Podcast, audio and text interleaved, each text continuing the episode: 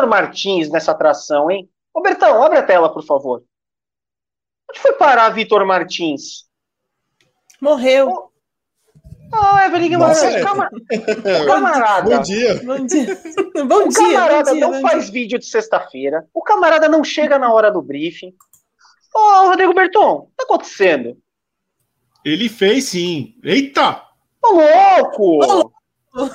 Rapaz. Olha lá, dia, chegou gente. atrasadinho. Chegou o Walter Bottas do GP. Chegou com 185 reais do chefe Gabriel Azevedo, como prometido. Loucura, nós de... estamos na loucura, loucura, loucura! Ah, que, que que que é isso? Meu Deus!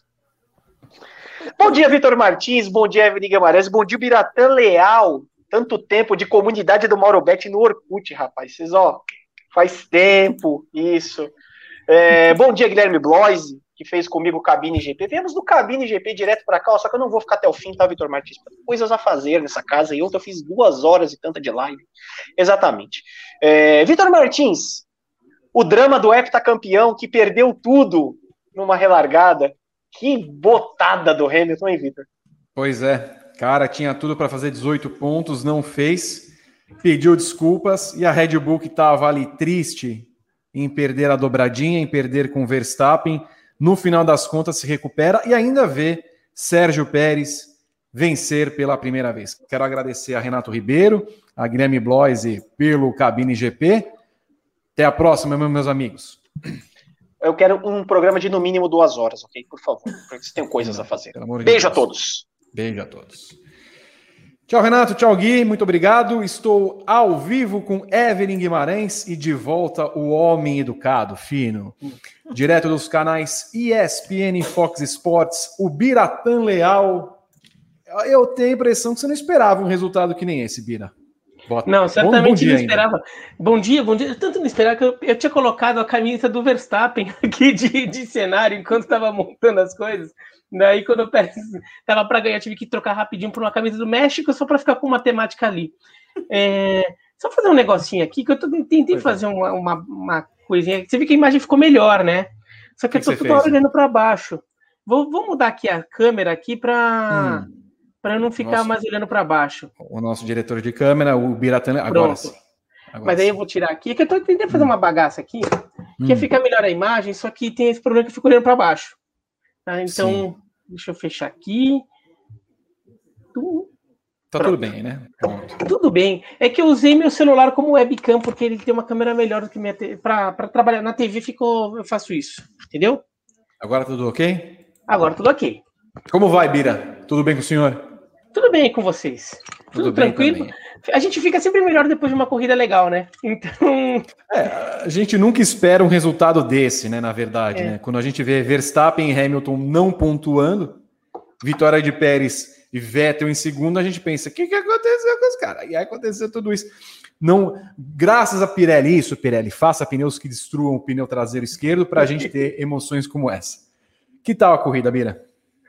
A corrida como um todo, eu achei que ela foi uma corrida que, assim, vai, 85% dela foi uma corrida que parecia que ela tava, ela podia ficar boa e não ficava. Até que ela ficou, né? até, até que na reta final, ali por causa do Verstappen e por causa da decisão de dar bandeira vermelha ao invés de dar, de dar bandeira quadriculada com bandeira amarela, que é o que eu achei que, que, que aconteceria no momento que dá a batida do Verstappen, eu falei, o, o Pérez ganhou, vai dar, vai, não vai limpar isso em três voltas, ele vai ganhar em bandeira amarela né, eles decidiram parar a corrida e então por isso a gente teve umas voltas finais ainda mais emocionantes aí, e não só pelo Hamilton, pela pataquada do Hamilton no final, mas o pessoal ficou se pegando ali, né? É, nas, nas posições ali, ainda dentro do, da posição de pontuação. Então foi um final de corrida muito emocionante. A corrida em si, ela parecia que podia ficar boa, mas não ficava. Então, assim, a gente viu o Hamilton tentando chegar no Pérez, mas não chegava. A gente, depois tem uma hora que a gente vê o Vettel ali, aparece tudo, mas o Vettel também se estabeleceu naquele quarto lugar, não saía do, dali e tudo. Então, uma corrida que estava ok. E virou uma corrida muito legal no final. Evelyn, mas a Evelyn, a Evelyn ficou tão emocionada durante a corrida que ela teve um problema de internet, ela chutou o fio dela, ela ficou sem internet. Foi, foi um horror, Evelyn Guimarães pulando em sua mesão em Curitiba. Tudo bem, Evelyn? Oi, Vi, bom dia, bom dia, Vi, bom dia, bom dia Bira, bem-vindo. É, bom dia a todos que já acompanham aí é, o briefing. Sim, eu fiquei. É, aconteceu de tudo aqui, eu derrubei a luz, é, um monte de coisa. foi, foi uma pataquada, diga, pior do que a do, do Hamilton. Não, não, não. Acho que do Hamilton foi pior, vai. Mas foi, foi bem legal esse final de corrida. Acho que o Bira é, teve, deu uma definição muito boa, que era assim, a corrida, boa parte dela mesmo, parecia que ela ia ficar, ia ficar e não ficava, né? E eu até comentei aqui que, tipo, é, tem que ter um safety car, tem que ter uma batida, porque aí parece que quando acontece alguma coisa, acontece tudo, né? Vai, é, um, é, é uma bola de neve, assim.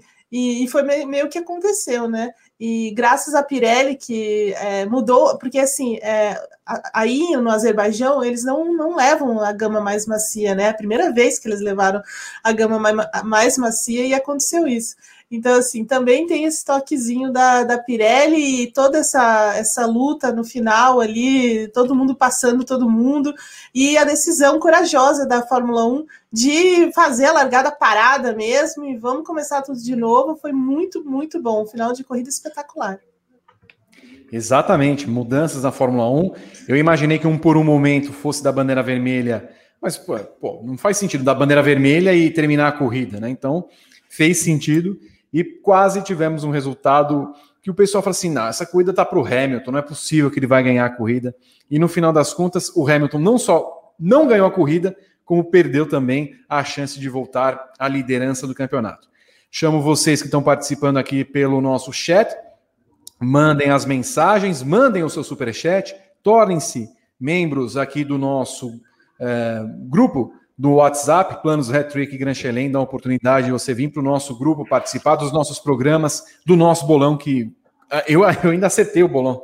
Eu acho impressionante isso, como eu estou numa fase estelar na primeira colocação e participar, claro, eh, das nossas atrações, sobretudo do prêmio Guiomar Aguiar. Depois eu pedi para o nosso Berton colocar no nosso chat o link para que você vote no pior piloto do final de semana. Eu faço questão que todo mundo irmanado consiga 100%, 100% para o mesmo piloto, que eu duvido que você vote em qualquer outro piloto. Eu não quero dar spoiler aqui nesse momento.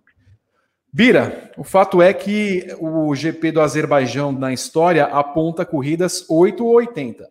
Ou é legal, tem aquela coisa espantosa, ou aquela coisa modorrenta tudo mais. Hoje foi daqueles. Era uma vitória que. Hoje foi daqueles no mesmo, hein? Tava Sim. 8, virou 80. Exatamente, exatamente.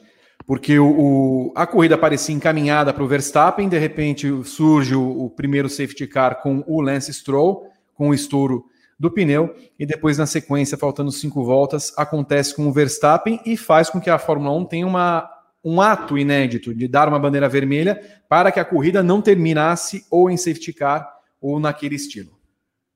Eu até lembrei da, das prorrogações da NASCAR, né? Não, não, terminar a bandeira amarela não dá, né? Vamos dar uma chancezinha. É, no final das contas, é, acabou sendo uma decisão legal. Assim, se foi correta do ponto de vista técnico do regulamento, eu acho que foi uma decisão meio forçadinha. Mas do ponto de vista da diversão e do público, certamente foi uma boa decisão. Né? A gente teve um, por um, por, que sei lá, dois segundos, a gente até achou que o Hamilton fosse ganhar a corrida né? Uhum. Para dois segundos depois a gente perceber que ele ia terminar de, atrás do Mazepin, né? Então. Chegamos? Não, mas a corrida do Azerbaijão tem umas coisas legais que é, ela tem, tem uma reta bem larga, então consegue ter, consegue ter, ter ultrapassagens. Isso é uma coisa que, que é interessante. Assim, até teve gente aqui que já viu que mandou, mandou mensagem xingando Mônaco e elogiando o Azerbaijão por causa disso, porque é uma corrida que. E, e também por ser uma corrida de rua, acaba tendo coisas que no final das contas, é, como por exemplo, batidas que. É, que não foi bem o caso do, do, das de hoje, né? Porque as de hoje aconteceriam em qualquer circuito, né? Qualquer circuito, uma batida dessa daria bandeira amarela, teria um, um, um, grande problema. Não teve aquela batidinha de murinho que dá, que dá muito em circuito de rua. Mas é uma prova que dá muita bandeira amarela. Assim, teve, teve aquela prova que o Stroll quase vai para o pódio ainda lá no começo do, do Stroll ali, que ele perde na última reta o lugar. Não, ele foi pro pódio, né? Ele perdeu uhum. o segundo lugar pro Bottas na, na, na, na última reta, por exemplo. Foi. Então, teve corridas já interessantes ali. Teve aquela corrida que o Ricardo dá marcha ré, bate quando ele sai ali, né? Tem, é, teve teve corridas interessantes. O Azerbaijão, normalmente eu gosto, viu? Mesmo quando a corrida é chata no Azerbaijão, eu acho menos chata que corridas em outros lugares, porque você fica achando que pode acontecer alguma coisa. E como hoje acabou acontecendo. Não é que nem na Espanha, que nunca acontece mesmo. Evelyn Guimarães, eu espero ter conseguido dobrá-la na informação. É, eu tenho a impressão que o Azerbaijão tem de ser a principal corrida de rua da Fórmula 1. Você concorda? Hoje eu vou concordar com você, Viva. Ô, mulher. Eu vou concordar com você. Mas só porque o Azerbaijão tem características muito, muito diferentes de outras pistas, como o Pira falou, mas principalmente quanto à famigerada pista de Mônaco, né? Não tem nada a ver com Mônaco, né? Então, assim, é uma pista bem, bem diferente mesmo. E é por isso, né? Porque ela tem aquela reta gigantesca que não acaba mais, é, tem outros trechinhos ali que também é, você consegue fazer ultrapassagens, então assim, dá para na verdade, não dá nem para comparar as duas, né? Mas ok. Hoje eu vou, eu vou agradar você e vou dizer que sim. Muito obrigado, senhora. É, não, Mira, você está tá vendo o que a gente é obrigado a fazer nesse, nesse programa? Você está vendo? Eu sei, mas eu já participei aqui, eu sei como é que é trabalhar com o Vitor Martins, entendeu? Eu já imagino. É, não, eu acho que Azerbaijão acabou ocupando um lugar em circuito de rua que era de Adelaide, que é o circuito de rua legal. É verdade. É, circuito de lembrado. rua tem ultrapassagem, circuito de rua que tem explosão de pneu, por exemplo, no final. Exatamente. Eu lembro, eu lembro, senhores, que virá Miami. Vocês já viram a pista de Miami no ano que vem? É, que não é um circuito de rua, é um circuito de garagem. É, porque é horrível. porque é horrível. Meu senhor. É, eu não gostei então... também, não. Muito... Não. E lembra do Vietnã, Evelyn? Do Vietnã, putz, eu não lembro direito. Não lembro. Era, era nível Miami. É, era nível é. Miami? Nossa ah, que, senhora. Que decepção. Nossa. Não. Acertaram, acertaram. O Azerbaijão um acerto grande na Fórmula 1. Espero que se torne a nova. E agora Mônaco. desempatou. E desempatou agora, né, Vi? Porque é, foram quatro edições, duas ruins, assim, uma bem ruim, uma hum, e as outras boas, né? Mas agora já já desempatou. Agora são 3 a, 3 a 2 aí. O Bira e Evan, eu estou aqui acompanhando na televisão, nesse momento está tendo o hino. O pódio. É. Ah, o pódio, perdão. E o hino do, do México sendo tocado, o hino da, da Áustria pela Red Bull. É, mas aí estão mostrando todo momento né, o, o box da Red Bull, né? E tá o Helmut Marko, o Christian Horner e um pouquinho mais atrás o Verstappen. Eu estou imaginando, Bira e Evelyn, no que, que o Helmut Marko deve estar tá pensando. Quem que eu vou criticar hoje? Peraí. o Tsunoda, claro. O Tsunoda, o Tsunoda, porque o Tsunoda poderia ser quinto, perdeu posição. É, Mas assim, então. ele deve estar pensando, quem que eu vou falar mal? Por... Houve tempos, é, o Bira, que esse homem só abria a boca para descer o sarrafo. Hoje eu tenho a impressão que ele vai ter que ficar um pouquinho quieto. Ah, eu não sei. Não sei. o Bira já acha que ele vai encontrar um, ele uma vai, maneira, né, Bira? Vai. É capaz de falar que, ah, Pérez só ganhou porque, porque, o, porque o Verstappen estourou o pneu. É, é capaz de, sei lá. E, e, o pessoal que fica criando crise né, na equipe atual. O Tsunoda é um, é um potencial alvo de crítica que não fez uma corrida ruim, mas ele finalizou mal a corrida. Né, aquele, aquele finalzinho de corrida dele deixou a desejar. Então é um alvo de crítica. Dá para criticar sim, dá. Ele, ele dá um jeito, sim, ele é criativo. É, e, e, ele dá, ele consegue desmerecer o Pérez se ele quiser também. Mas, de fato, a, a, Red Bull teve uma grande prova, né? O Pérez, inclu, inclusive, saindo lá de trás, e, e mesmo se não tivesse a, a, a, batida do Verstappen, ele estava bem tranquilo ali, controlando a distância para o Hamilton. Ele vinha fazendo uma prova que, apesar do, do treino ruim, conseguiu compensar na prova e, e estava né, num, num, ritmo muito bom para ser o segundo colocado, assim, uma, uma dobradinha tranquila da Red Bull. Né? Fala. Não, aliás, o Bira e Evelyn, vou até passar para vocês. Eu tenho, eu tenho a impressão que sim, há uma crítica a fazer. Porque no meio da corrida o Tsunoda foi grosso desnecessariamente com o engenheiro dele. Eu, eu não sei o que se passa na cabeça desse rapaz, né? Assim, olhando pelo resultado em si, ok, terminou em sétimo, pontos para ele, bacana. Mas assim, ele, ele é desnecessariamente mal educado, grosso, ataca, manda calar a boca. Bobo, acho que é bobo isso. Eu também acho. Acho que essa é uma questão que dá para levantar também como crítica. Assim, foi toda mandando o cara calar a boca daquele jeito, assim, sem, né, o cara motivando, dizendo, olha, vamos para frente, você pode ir e tal. E o cara, não, cala a boca, eu sei disso e tal. Pô, né, não, não faz nenhum sentido isso. É, e outra coisa, só que eu queria falar sobre o pódio, vi bem rapidinho, claro. é que achei interessante que é, o Verstappen estava ali junto, né, nessa conversa entre Helmut Marko, é, Christian Horner e o Verstappen. Ele estava ali também comemorando, vendo o pódio. O Lance Stroll estava também ali vendo, vendo o pódio da Aston Martin também. Então, assim, é, o clima tá, assim, apesar da, da vitória do Verstappen ter perdido essa vitória de forma bem dolorosa, né? Porque ia sair muito líder do campeonato e, e tudo mais, é, mostra também que ele entende o que aconteceu e mostra um pouco de fair play também, né? Muito bem. Eu só quero, antes de falar dos vencedores desta. Ah, vencedores nessa corrida, né? Eu queria que o nosso Rodrigo Berton colocasse a foto de Max Verstappen, que deve ser a foto que vai rodar o mundo. É, o chute que ele deu é, no carro, espetacular imagem. A experiência do Azerbaijão traz isso, né? E logo, é, isso me remeteu a alguma coisa, Berton. Eu tenho a impressão que me lembra algo que conhecemos muito bem. Exato, seu Madruga, seu Madruga destruindo a TV e depois descobrindo que era um problema de eletricidade. Coitado do seu Madruga. Que maravilha. Mas é ótimo, ótimo. já começam os memes. Já começam os memes. Gosto assim. Ao longo do programa teremos mais memes, viu, Rodrigo Berton? Nós trabalhamos é, vamos, base. Só vamos dar os créditos, senão o pessoal aqui fica bravo com a gente depois. O claro. do seu Madruga, obviamente, foi o Fórum Chaves. E esse quem postou foi o Luiz Teixeira, que já participou do, dos nossos programas. Aliás, um, um abraço para ele. Então, conforme foram saindo os memes, eu vou jogando aqui para vocês verem. Boa tarde, boa tarde a todos. Ótima corrida. Vamos lá, que hoje o programa tá quente. Tá muito, muito quente. O Biratão Leal, o Biratão Leal, segunda vitória de Sérgio Pérez. É, ele falou que queria cinco corridas até se adaptar. Passaram cinco corridas em Mônaco. Aí na sexta ele vence. É, o...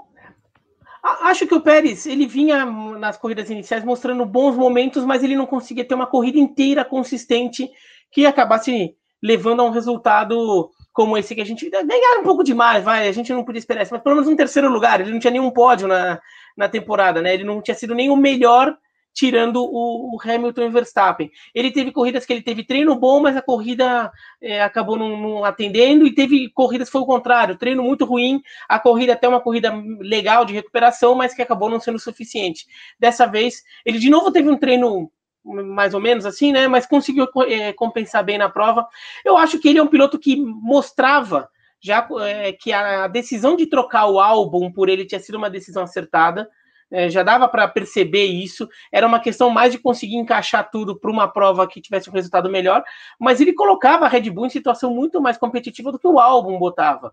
Né? Se, se fosse o álbum hoje, eu não vou ficar falando onde o carro estaria, mas dificilmente teria vencido né, é, essa prova teria é, conseguido o resultado que o Pérez con conseguiu. Então, acho que é um, é um piloto que está muito bom, está precisando se adaptar a isso. Tem, tem, que entender que ter o Verstappen como companheiro também é complicado, você não vai conseguir acompanhá-lo mesmo. Então, você tem que entender que você consegue ser muito bom e dentro das suas possibilidades, é, você não precisa se medir pelo Verstappen, porque isso vai ficar muito ruim. E eu acho que agora acho que ele está entendendo melhor isso. E acho que a prova de hoje dele foi muito boa. É, num, é, assim, é, por mais que a gente queira que ele ataque o Verstappen no final, porque a gente quer ver uma prova divertida, é óbvio que ele não precisava fazer isso. Mas ele estava sendo bem é, consistente em controlar o Hamilton atrás e ia dar um segundo lugar para a Red Bull espetacular. Então, acho que o, que o Pérez está ganhando terreno, e acho que agora também, sem o Helmut Marko ficar ali, né, no, no ouvido dele, toda hora, pelo menos talvez, talvez ele ouça um elogio do Helmut Marko hoje, talvez. Acho que essa questão psicológica melhore muito. E que se a gente for ver quem é o equivalente a ele na Mercedes, tá ó, né? Uhum. Bom, nós vamos falar muito disso. Nós vamos falar muito desse rapaz. Evelyn, vitória de Pérez, uh, ganha moral na equipe. Ainda que tenha sido eventualmente circunstancial por conta do acidente do Verstappen, que não teve culpa, claro, mas ele teve um final de semana bom. Não foi bem no Q3, mas o final de semana dele, o desempenho que ele foi tendo ao longo do final de semana, para um companheiro de Verstappen, nos últimos tempos, ele, se, ele andou próximo basicamente a corrida inteira. É verdade, sim, foi o melhor, foi o final de semana assim, de longe, o final de semana mais forte do Sérgio Pérez na Red Bull, muito forte mesmo. Ele é, liderou treinos, é, ele estava com um ritmo melhor do que, do que, o, do que o Verstappen em, determinado, em determinados momentos.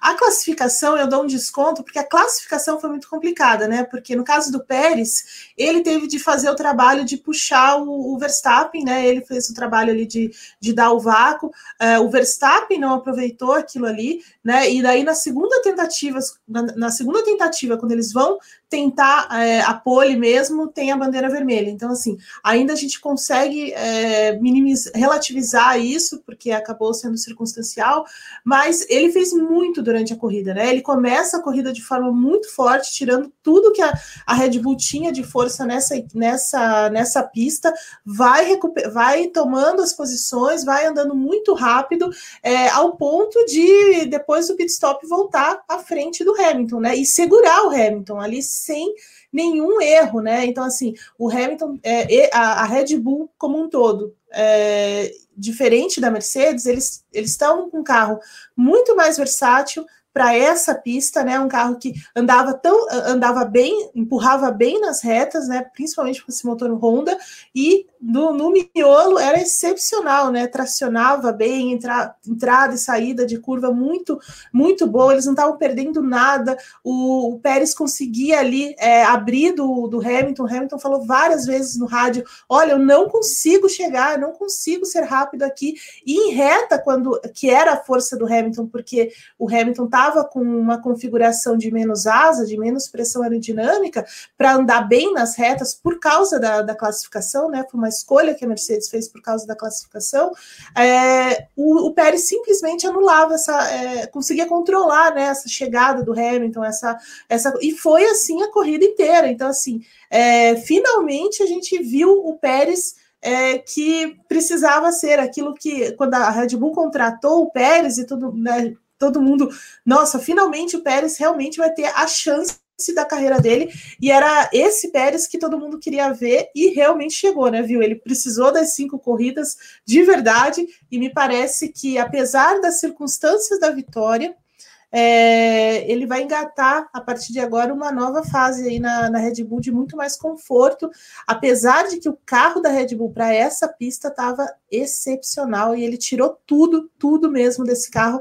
É, não é nenhuma surpresa, porque o Pérez é um dos melhores pilotos do grid, ele é muito combativo, ele sabe muito bem poupar pneu, e essa talvez tenha sido uma grande vantagem para ele é, nessa corrida, né? Entender os pneus, poupar direitinho os pneus ali, principalmente na parte final, é, antes da, da batida do, do Verstappen, né? Ele controlando bem ali, e, e aí deu no que deu, né? Ele estava na segunda colocação, que é na verdade, é a posição que ele tem que andar, mais perto do Verstappen. É como o Bira falou, assim, é muito difícil você se comparar com o Verstappen e, sabe, querer andar perto dele, diante de tudo. Mas, assim, o Pérez fez isso hoje, ele andou muito perto, ele conseguiu é, fazer aquilo que a equipe esperava dele quando contratou.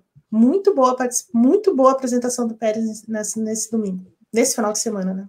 Eu tenho a impressão, Bira, aqui e Evelyn, o que o saldo que fica para a Red Bull, ou pelo menos para a cabeça de Christian Horner, talvez não pela a do Helmut Marko ainda, é que, enfim, temos dois carros. Enfim, podemos competir com dois carros e com um asterisco.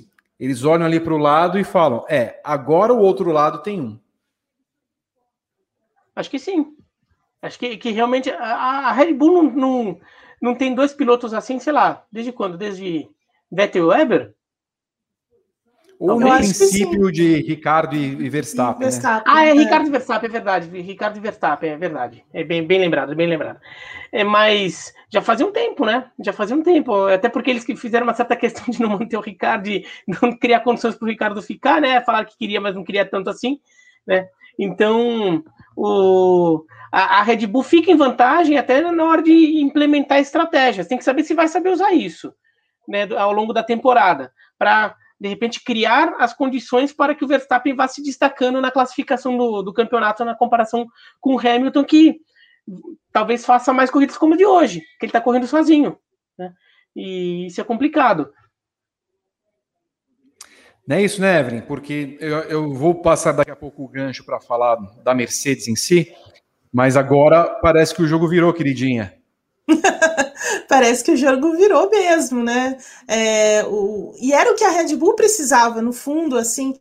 O Bira começou ali a falar do, do, do, Alex, do, do Alex Albon, e é verdade, assim, o Pérez está entregando muito mais do que é, o, o álbum entregava, né? Isso não tem dúvida, assim, apesar de ele não conseguir, em alguns momentos, é, finalizar de forma, olha, pontuação forte e tudo mais, ou ele teve muitos erros, né, em, em momentos é, decisivos no começo do ano, mas agora, assim, é, finalmente parece que a, a Red Bull acerta essa dupla, né? Ela acertou muito ao trazer o, o, Pérez, o Pérez parece mais confortável, e agora eu acho que realmente é uma, é uma briga de dois contra um aí, porque a apresentação do Bottas, depois a gente vai falar, mas assim, é sofrível, deprimente, né? E, e vendo o que aconteceu com, com o Hamilton, é, a, a Mercedes está em maus lençóis com essa dupla tão forte da, da Red Bull a partir de agora e com o carro que a Red Bull tem né? Porque antes você a gente percebia uma força da Red Bull em alguns momentos, mas agora parece que a Red Bull está muito mais sólida, né? Então assim, ela vai andar bem em todas as pistas ou quase todas as pistas da, do calendário. Sebastian Vettel na segunda colocação, Biratan Leal. É, ele já vinha de um bom GP de Mônaco, ao menos no resultado, terminou na quinta colocação e faz uma prova muito sólida, muito empolgante para um Vettel que até o GP de Mônaco, até antes do GP de Mônaco, se colocavam dúvidas. Será que ele deveria continuar? Não começa bem na Aston Martin, está ficando atrás do Lance Stroll. E no final das contas, se fosse que nem a Fórmula E, tivesse só corrida de rua pelo jeito, o Vettel seria um candidato ao título. Pois é, acho que o Vettel parece que aos poucos vai recuperando a confiança. Foi, ele já vem fazendo treinos melhores. Lembra que no naquelas primeiras corridas ele estava até ficando para trás do, do Stroll. A gente já vê ele dominando e era o que a gente esperava. Ele é muito mais piloto do que o Stroll e ele fez uma corridona. Olha, faz tempo que ele não fazia. Teve aquele grande prêmio da Turquia do ano passado, que ele fica em terceiro lugar, que, que ele vai muito bem, que ficou com cara de canto do cisne dele na Ferrari. Fora isso, fora esse grande prêmio da Turquia, que foi num negócio meio isolado, olha, vai ter que voltar bastante ele para achar uma corrida tão consistente assim do, do Vettel. E, e, não foi só que ele foi rápido, mas ele mostrou que, é, até na, na, briga que, na, na briga que ele tem para ganhar posições ali na, nas voltas finais, ele mostrou aquele Vettel que é, pô, era um piloto que foi tetracampeão. Né? Para mim foi o melhor piloto da prova. Assim, na hora de dar as notas, vai ser a nota mais alta.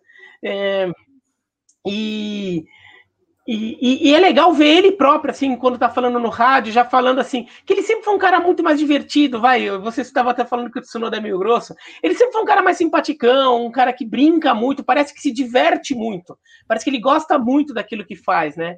E a gente não vinha mais vendo tanto isso nele, então até a, a comunicação dele por rádio depois, é, mostra que talvez ele esteja um pouco tirando aquele peso das costas, esquecendo um pouco aquele grande prêmio da Alemanha, é, e de repente voltando a se sentir confortável com um carro que agora começa a ter um desempenho mais condizente, né? Depois de um, uma Racing Point tão competitiva no ano passado, o, o, começo da Aston Martin foi muito ruim nesse ano, né? A Aston Martin andando para trás, de, sendo vai a lanterna da, do daquele, daquele segundo grupo ali que é bem equilibrado de Alpine, McLaren, é, Ferrari, é, o segundo pelotão ali, a Aston Martin começa o ano como a pior. Agora já está mais no bolo ali, né? inclusive em alguns momentos até conseguindo ser mais rápido que outros carros. Então, acho que é um, é um momento legal para o Vettel. É um momento. O Stroll mesmo estava fazendo uma boa prova. A gente gosta de ficar pegando no pé do Stroll. Não, acho que não dá para ter muito que pegar no pé dele é, nessa prova assim. Estava conseguindo também é, ter um desempenho bom com esticando o primeiro stint dele. Então, acho que o, que, o, que o Vettel vai ser um personagem interessante das próximas provas. Acho que a gente vai começar a ver ele se misturar mais ali naquela briga pelo, pelas posições abaixo do pódio. Que tal Sebastian Vettel em segundo, Evelyn Guimarães? Com uma espécie de empolgou? Então, você vê, o, o Vettel vem de uma boa corrida em Mônaco, né? Ele foi, ele foi quinto lá em Mônaco é, e fez uma corrida muito forte lá também. É, a classificação aí no Azerbaijão não foi aquilo que ele, que ele queria, mas dava a impressão que ele poderia passar para o Q3. É que ele não conseguiu por conta daquela batida do Ricardo no fim, né? Que até ele fala no rádio: oh, não, pelo amor de Deus, e tudo mais. É bem divertido o rádio. E, e assim, é, e foi, foi muito pouco, assim. Mas já dava a impressão de que ele poderia ter entrado naquele Q3 ontem. E hoje, uma corrida também muito boa, muito forte, né? De ultrapassagens, de é, ir para cima, de, é, de, muita, de muito arrojo também. É, como o Bira falou, há muito tempo é, a gente não via o Vettel tão bem, tão bem confortável no carro e, e fazendo aquelas corridas que ele fazia é, em épocas de é, Red Bull e até principalmente, mas na verdade principalmente no início de, de Ferrari, né? Quando ele estava ali é, começando a ameaçar a Mercedes, começando a querer brigar com, com o Hamilton e a Mercedes, é, naquele início de, de, de, trabalho com a, com a Ferrari.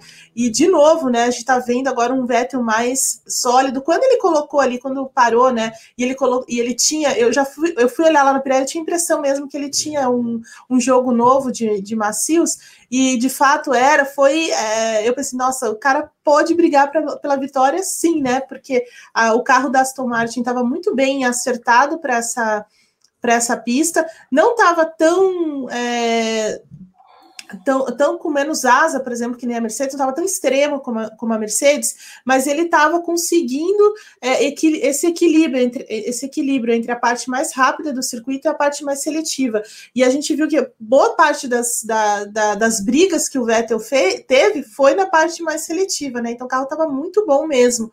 É, e me parece que a Aston Martin, com algumas mudanças pontuais que eles foram fazendo desde o GP da Espanha, é, com relação à parte aerodinâmica, o assoalho, uma série de coisas, finalmente eles conseguiram é, tirar mais performance desse carro, conseguiram desbloquear ali o, o potencial do carro. É, isso já vem de Mônaco, agora de novo. Então, assim, é, tem que esperar uma pista mais, digamos, padrão, assim, mais normal, para ver em que pé que tá. Mas, assim, a princípio, a Aston Martin está muito boa. E hoje também a gente tem que tirar o carimbo de paiê do, do Stroll de vez, hein, Vi? Hoje eu vou cobrar de você. Porque o menino estava fazendo uma baita corrida, né? Cuidando dos pneus é, desde, desde o início. Ele teve problema né, na, na classificação ontem. Então, assim, é, e, e prova quando um cara como o Lance Stroll consegue andar tão bem assim, prova que o carro também é, melhorou muito. O carro também está tão bom. Né? Ele, ele melhorou muito, né? Mas o carro também está ajudando.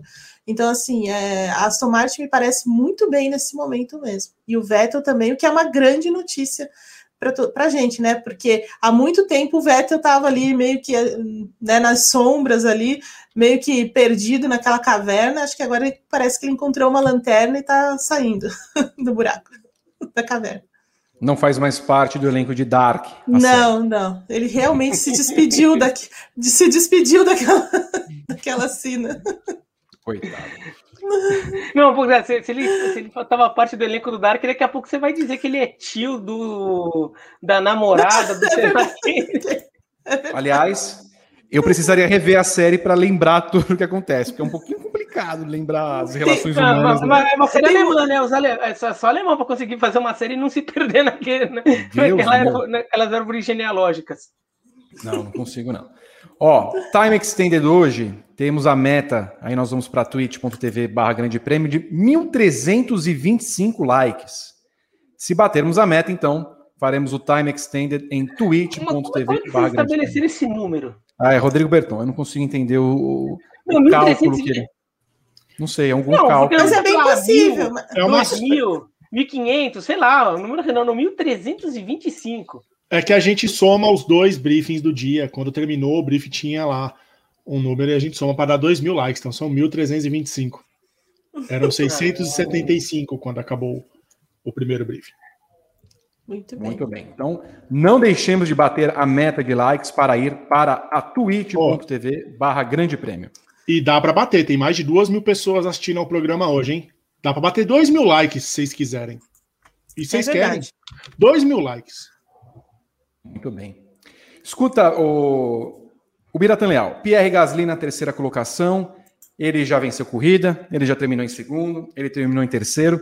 Lembro que anos atrás, quando ele estava na Red Bull, ele foi muito mal no Azerbaijão. Muito mal. Talvez tenha sido a corrida que tenha sacramentado a saída dele, inclusive da Red Bull. E é nessa pista em que ele se coloca mais uma vez no pódio. Ele é. Pode, podemos considerá-lo como o piloto mais forte dessa Fórmula 1B? O que você define como Fórmula 1B? Tire ah, Red Bull e Mercedes. Tirando Red Bull, ah, daí não. Daí eu acho que não. Eu acho que eu colocaria o Norris na frente, por exemplo. Uhum. Mas ele é um piloto forte. Ele é um piloto que tem qualidade para estar numa equipe que lhe dê mais protagonismo, vai. Eu não vou nem falar necessariamente é, é, Mercedes e Red Bull, mas sei lá, a, a McLaren, por exemplo, é uma equipe que tem, aspira que tem aspirações de chegar nesse bloco. A Ferrari é uma equipe que tem aspirações de chegar nesse bloco. A AlphaTauri não tem tanto, né? Porque é um time satélite. Acho que ele é um piloto que tem condição de ir por uma, por uma equipe que se posicione mais como protagonistas e ser um piloto é, competitivo dentro dessa equipe. Ele, acho que ele tem talento para isso. Acho que a temporada dele na Red Bull, ele tava, não estava com a cabeça boa. Ele não teve a capacidade de, de digerir é, é, é, essa situação de ser companheiro de um, de um de um Verstappen, que é um monstro em relação ao desempenho, principalmente. Então, acho que aquilo afetou muito ele, mas ele é um piloto forte, sim. Acho que ele é um piloto que, que não, não, não tem que ficar só como ah, é um cumpridor de papel dentro do, do, do programa da, da Red Bull. Evelyn Guimarães, demoramos também seis corridas para ver que a AlphaTauri tem um carro ótimo. Ontem o próprio Gasly falava que estava empolgado com a chance de poder lutar pela pole position, se manteve também ali entre os primeiros com alguma constância e é premiado com esse pódio com o foguetinho da AlphaTauri.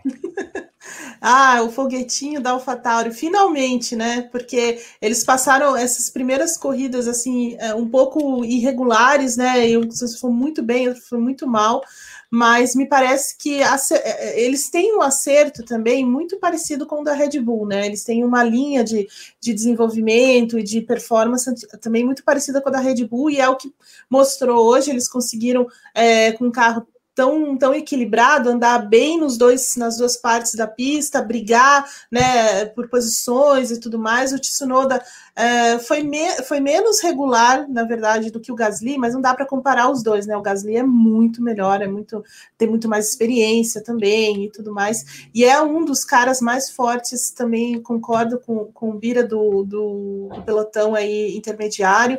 É, é um menino que cresce a cada corrida, cada corrida ele, ele tá melhor, ele tá mais rápido, ele erra menos. E nessa ele foi muito brabo ali na, na briga com o Vettel, e depois tinha o Norris também, tava muita gente brigando ali é, por esse pódio, e ele a, conseguiu também é, é, assegurar, garantir um lugarzinho dele, foi muito recompensado por isso mas principalmente por essa solidez de desempenho que ele vem tendo que ao longo dessa, desse início de temporada, principalmente, é, tirando tudo do carro, e agora me parece que o carro, assim, também como o da Aston Martin, que precisou de mais tempo de desenvolvimento, é, o carro da AlphaTauri também. Então, eu acho que eles estão se aproximando daquilo que a gente imaginava no começo do ano que seria, sabe? Então, precisava de um tempo de desenvolvimento, e é isso que a gente está vendo, e na mão do Pierre Gasly, vai embora, né? Eu acho que daqui para frente também vai ser uma temporada um pouco mais forte, mais constante, na verdade, da, da AlphaTauri e do Gasly. O Tsunoda ainda precisa de tempo, precisa também é, limpar, né, aquela boca suja dele.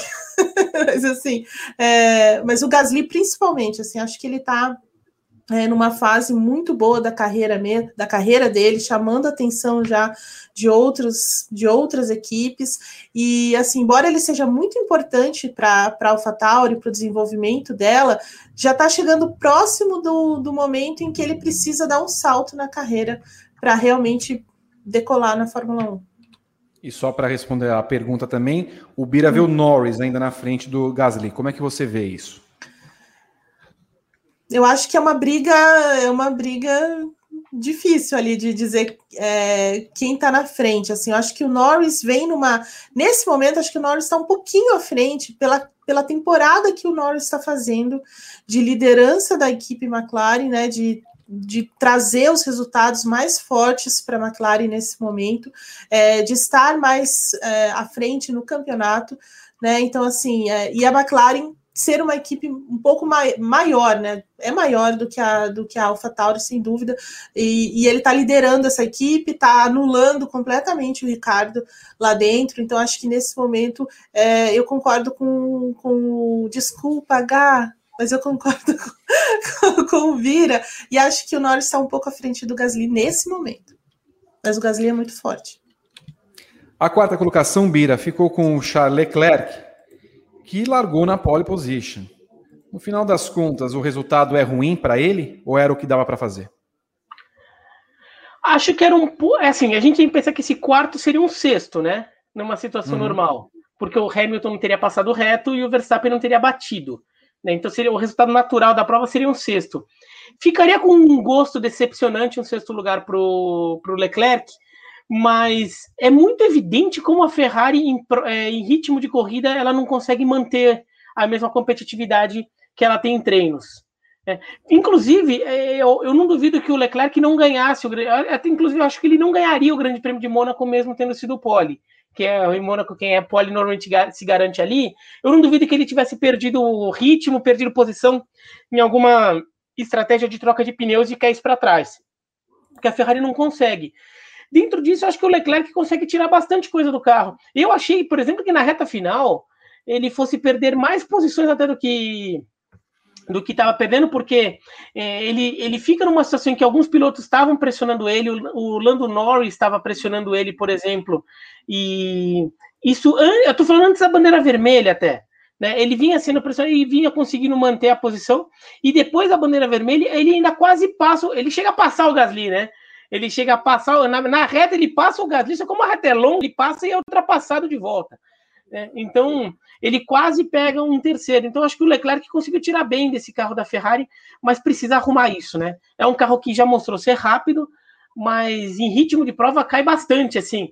Eu até. Às vezes eu fico vendo umas corridas antigas no, no, YouTube.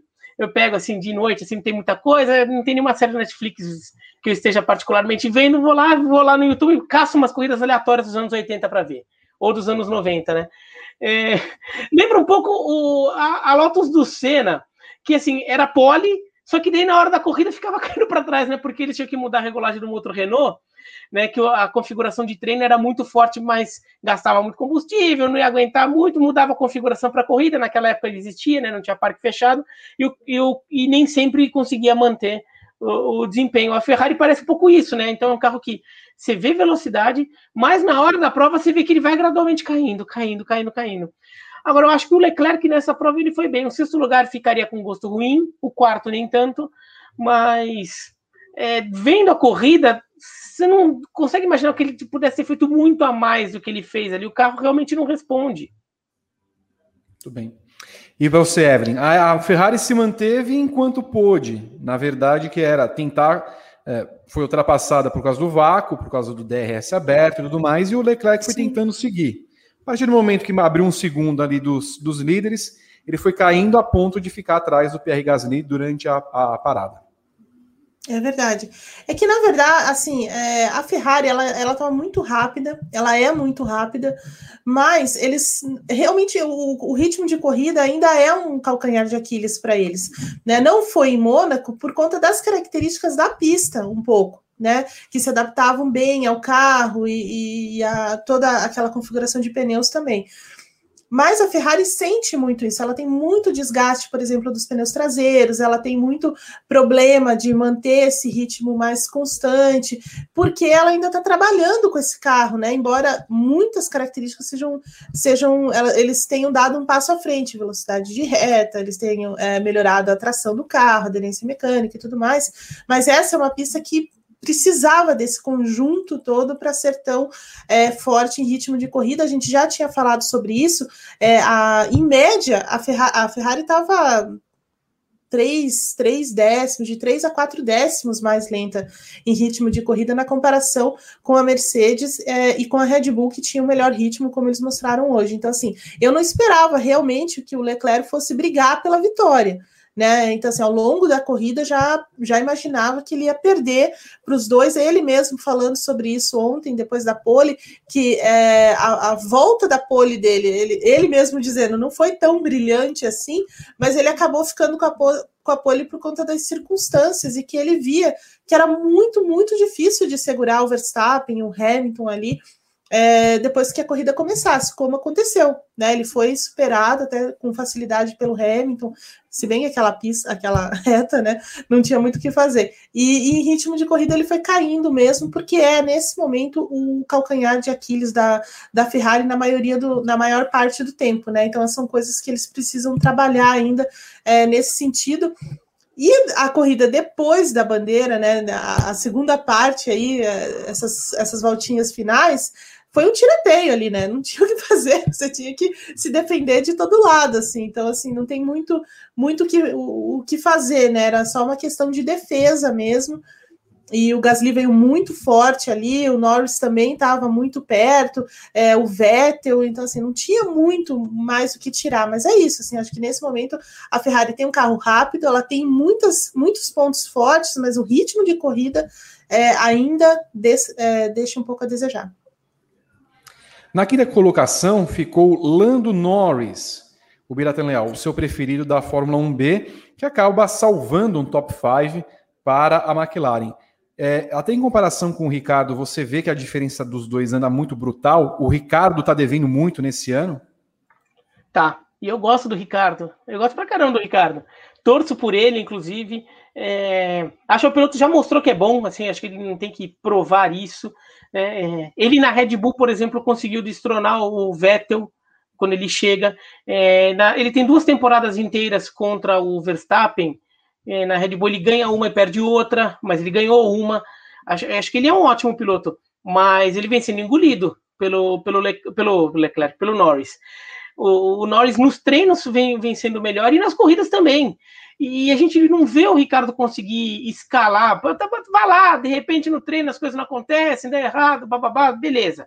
Mas o Ricardo sempre foi um piloto bom de corrida, um piloto que não é tão espetaculoso, mas ele vai, é, ele, ele sabe ganhar terreno ao longo da prova, tudo. A gente não vê isso acontecer e a gente vê o Norris muito melhor. Nessa prova em particular, eu até achei que o Norris, tá, eu, durante boa parte dela, eu achei que o Norris podia estar um pouco mais forte. Achei que o Ricardo, inclusive, chega a estar perto do Norris. Só eles estavam sanduichando o Sainz durante um, boa parte da corrida, né? O Ricardo só chegou a se aproximar do, do Norris e o Norris não estava dando aquele salto para brigar com o pessoal um pouquinho mais à frente. Mas aí, quando, quando chega essa reta final da prova, bandeira, bandeira vermelha, tudo, aí o Norris consegue novamente ganhar terreno ali. A gente vê ele chegando em quinto lugar, passando Tsunoda, por exemplo. E a gente não vê o Ricardo dessa resposta. É, a gente, é, é, em nenhum momento.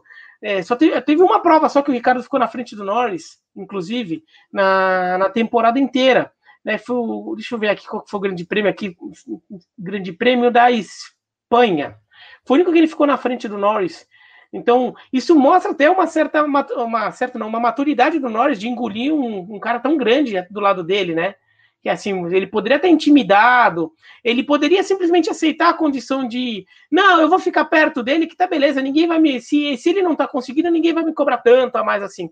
E não, né, ele que tá puxando a, a, McLaren nessa temporada, mostrando que é um bom carro, é, é, é acho que é, talvez seja o melhor carro do, da, da, da Fórmula 1B, vai, acho que é um carro mais consistente, por exemplo, que o da Ferrari, no, no geral. Então, o Lando Norris vai fazendo uma grande temporada. Só acho que nessa prova é, poderia. É, acho que essa prova até nem foi a melhor dele, não. Vai, dizendo assim. Acho que ele teve outras provas melhores que essa. É, não sei se faria diferença em sexto ou nono, Evelyn. A McLaren ficou devendo nessa corrida, mas no final das contas ele termina num top 5 que o coloca, inclusive, deixa eu até conferir, mas se eu não me engano, ele é quarto colocado no campeonato. Né? Quarto colocado, 66 pontos. É, tá, tá três pontos atrás do Pérez, né? Porque o Pérez deu um salto grande agora, né, para a terceira colocação, com 69. Mas o Norris estava em terceiro, ficou umas três provas em terceiro, né? Sim. Sim. Sim. É que o Bottas, né, ele tá fazendo uma grande temporada, então tá difícil. né, assim, excelente temporada do Bottas. Mas é, é, a McLaren realmente é, ficou devendo um pouco nessa corrida. Eu acho que eles brigaram um pouco com a configuração do carro, brigaram um pouco com é, esse aquecimento dos pneus também. Também foi uma questão para eles. É, então, eles, eu acho que foi mais uma corrida assim, de controlar um pouco é, esses, é, esse déficit, né, principalmente para a Ferrari. O próprio Lando Norris, um pouco antes do, do final de semana, já tinha dito que assim eles tinham um bom carro, um carro é, que dava para se defender, mas ele não esperava nada muito extraordinário. Essa foi a, a expressão que ele usou. Não, a gente não, não vai ser extraordinário, não, mas vamos tentar é, ver o que dá para fazer ali na briga com a Ferrari. E daí, quando começa o final de semana, que a Ferrari se apresenta muito mais rápida, é, como aconteceu lá em, é, lá em Mônaco, ele já, pô, peraí, né? E realmente o ritmo de corrida do, da McLaren não estava é, como da, da Ferrari, a McLaren estava perdendo para a Ferrari também em ritmo de corrida, em velocidade.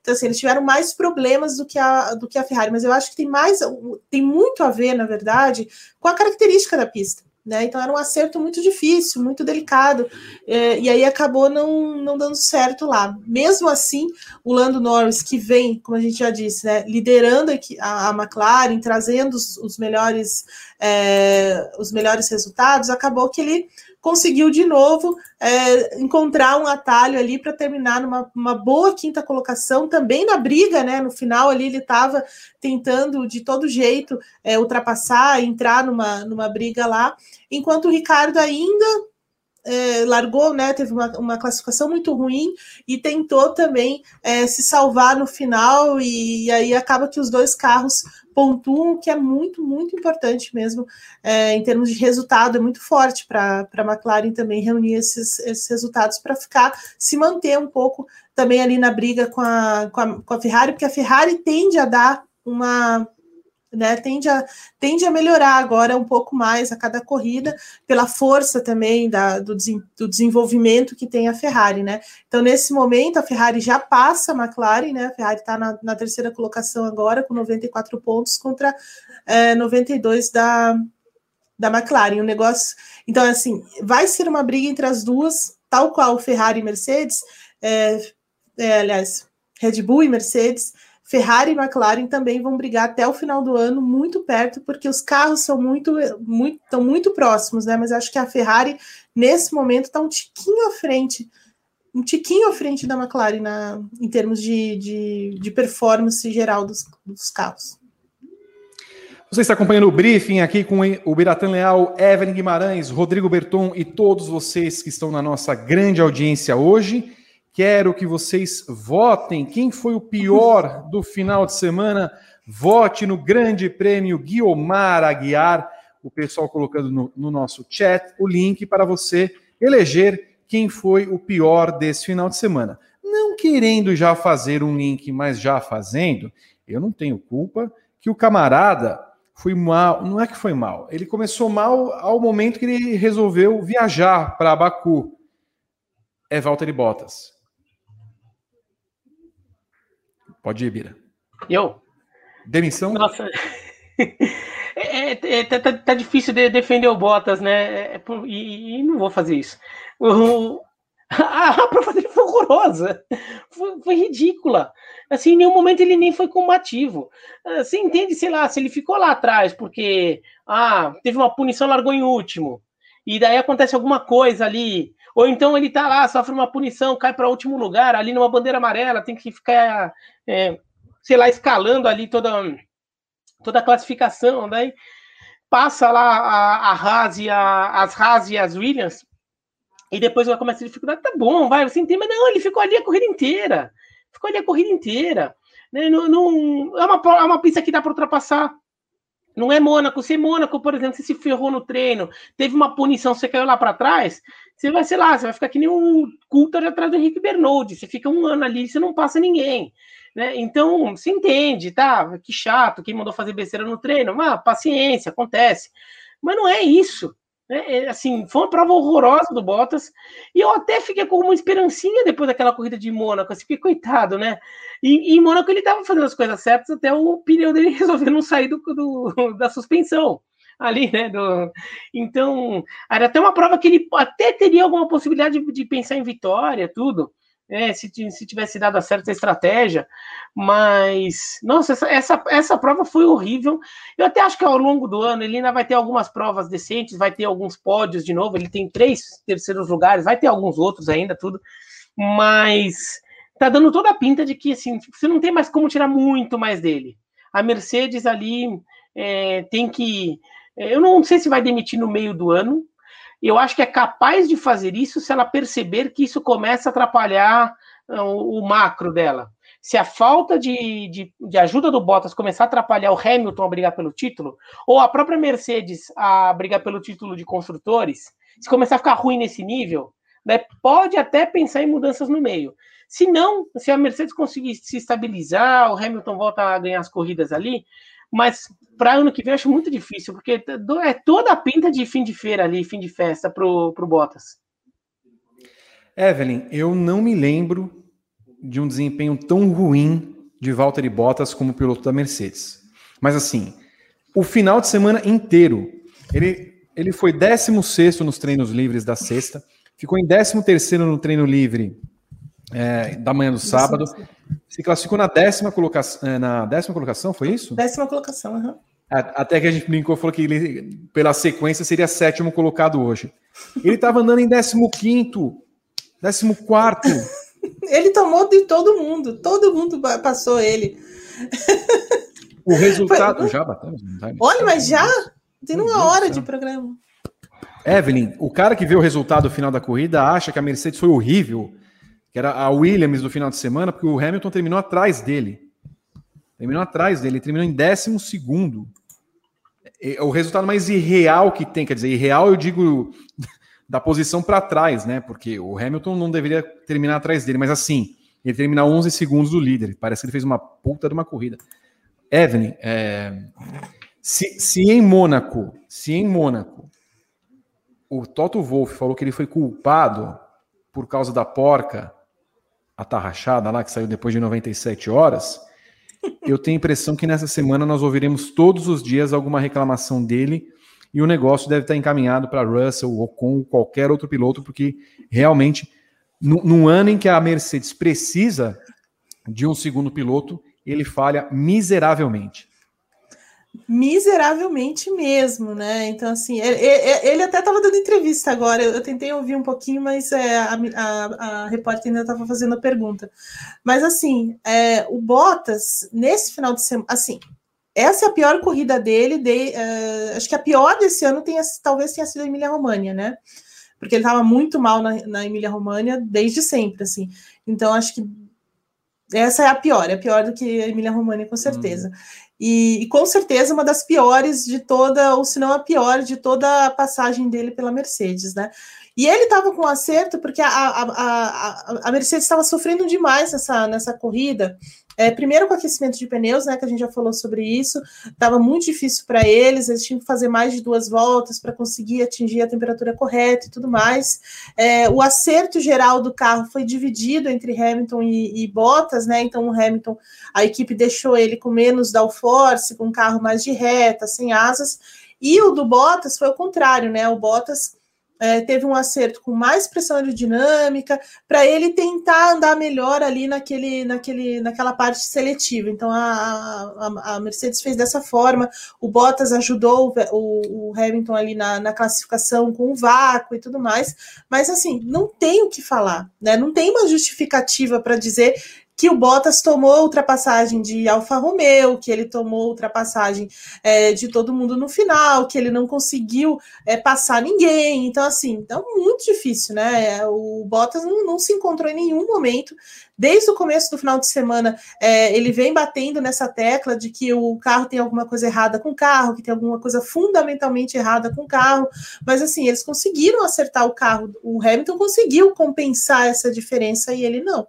Então, assim, é, é, algo que começa a pesar muito, né? Porque ele não está conseguindo andar com uma Mercedes, né? Então, por mais que a Mercedes tenha algumas dificuldades, algumas deficiências em alguns pontos, principalmente na relação com a Red Bull, ela não pode ser pior do que uma Alfa Romeo, ela não pode ser pior do que uma McLaren, ele não pode ficar atrás da Alpine, por exemplo, né? Como tá, como aconteceu hoje. Então, assim, tem algo muito errado é com ele, não exa exatamente com o carro ou com a equipe. E aí você pode colocar, ah, é a pressão de estar tá no último ano de Mercedes, a pressão de não ter nenhum apoio da Mercedes, já que o Toto Wolff vem pressionando ele desde o começo do ano é, e, e, tudo mais. Você pode até colocar isso na balança, mas acho que o Bottas já tem experiência suficiente na Fórmula 1 também para entender como é que essas coisas funcionam.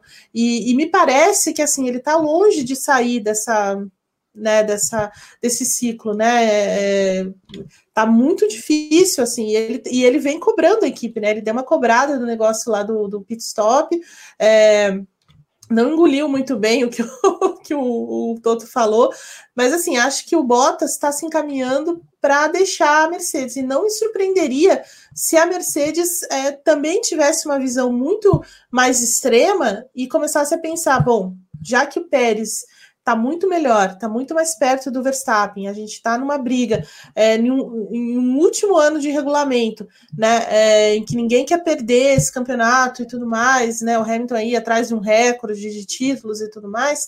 É, se não faz essa troca muito antes, viu? Principalmente pelo que, aconte pelo que aconteceu no Sakir né, do, do Russell chegar e já dominar a equipe e tudo mais, e o Russell é o favorito, né, para essa segunda vaga da Mercedes, se a Mercedes não troca antes. Eu não me surpreenderia com isso. Não é do feitio da Mercedes, não é uma coisa que a Mercedes é, já tenha feito ou, ou cogite, mas assim, é, não me surpreenderia se isso acontecesse nesse momento, porque me parece que o Bottas está muito perdido. Olha aí o, o time extender. Vamos bater a meta de 110. Se você não se inscreveu ainda Olha. no nosso canal, se inscreva, ative as notificações. Temos vídeos sempre aqui no canal do YouTube, no Verdade. Grande Prêmio. Faça isso. Ô, Bira, pergunto para você então. É, não é do feitio da Mercedes.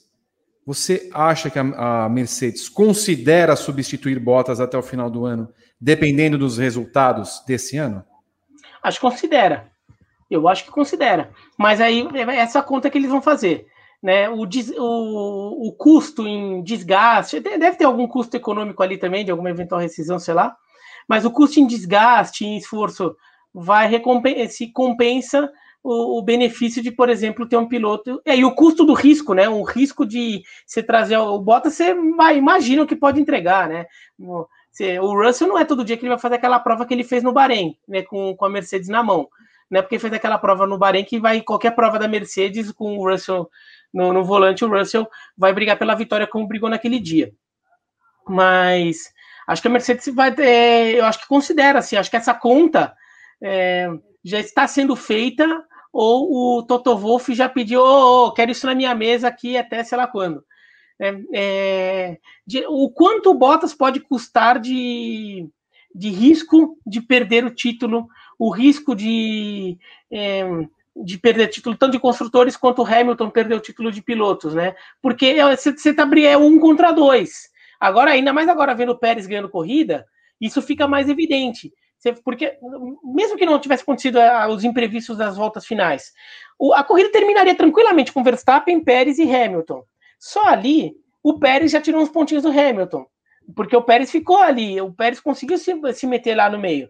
O Bottas não que o Hamilton tenha brigado por, pelo título contra o Verstappen de verdade em algum momento, é, nos últimos anos, mas o Bottas muitas vezes era ele o segundo colocado ali, né? O Bottas dava um colchão ali de, de tranquilidade para o Hamilton ganhar a prova em relação a, ao perseguidor mais próximo de outra equipe.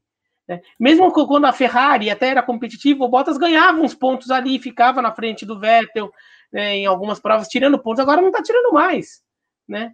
O, Bottas, o Bottas não chegou na frente do, do Verstappen em nenhuma prova deste ano. Né? É, então, é, o, o, o, o Pérez chegou hoje, estava chegando hoje. Né? Então, acho que essa conta vai ser feita. O quanto, o quanto atrapalha só ter um piloto. Né? E, e acho que eles, eu não duvidaria que trocasse mesmo. Tá, assim, indo além, você crê que haverá essa mudança? Hum, acho que não. É palpite, puro palpite. Puro palpite. Evelyn Guimarães, a Mercedes considera, em sua opinião, trocar botas no meio da temporada? Eu acho que considera. Eu, acho que o, o, Bira tocou num ponto muito, muito interessante, em dois pontos, na verdade, muito interessantes. O primeiro é, é o Russell, é, e ele tem muita razão quando ele diz assim: olha, eu não sei se o Russell poderia fazer aquela mesma corrida em outras circunstâncias, também acredito que não. Eu acho que, principalmente né, com essa Mercedes que não é tão dominante, né, não é domi não domina o campeonato como a do ano passado. É, ele tem razão.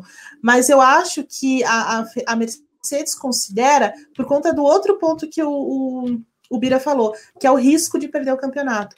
E, e, nesse momento existe esse risco, e esse risco é muito grande, porque a, Merce a Red Bull está muito melhor, muito melhor mesmo, em algumas pistas melhor do que a Mercedes, como aconteceu nesse final de semana, e com o Pérez cada vez mais próximo do Verstappen, cada vez mais forte, né? E o Verstappen sendo quem é, é, é uma consideração. É, você não pode deixar de pensar nisso. Você não pode deixar de considerar isso também. Né? É claro que o Toto Wolff já falou outro dia que ah, não, isso é coisa da, da Red Bull, a gente não faz isso, mas é, ele, também, ele também é um homem muito pragmático, né? Ele não vai é, deixar o campeonato escapar por conta de um, de um Bottas completamente é, fora de, de sintonia com a equipe. Né?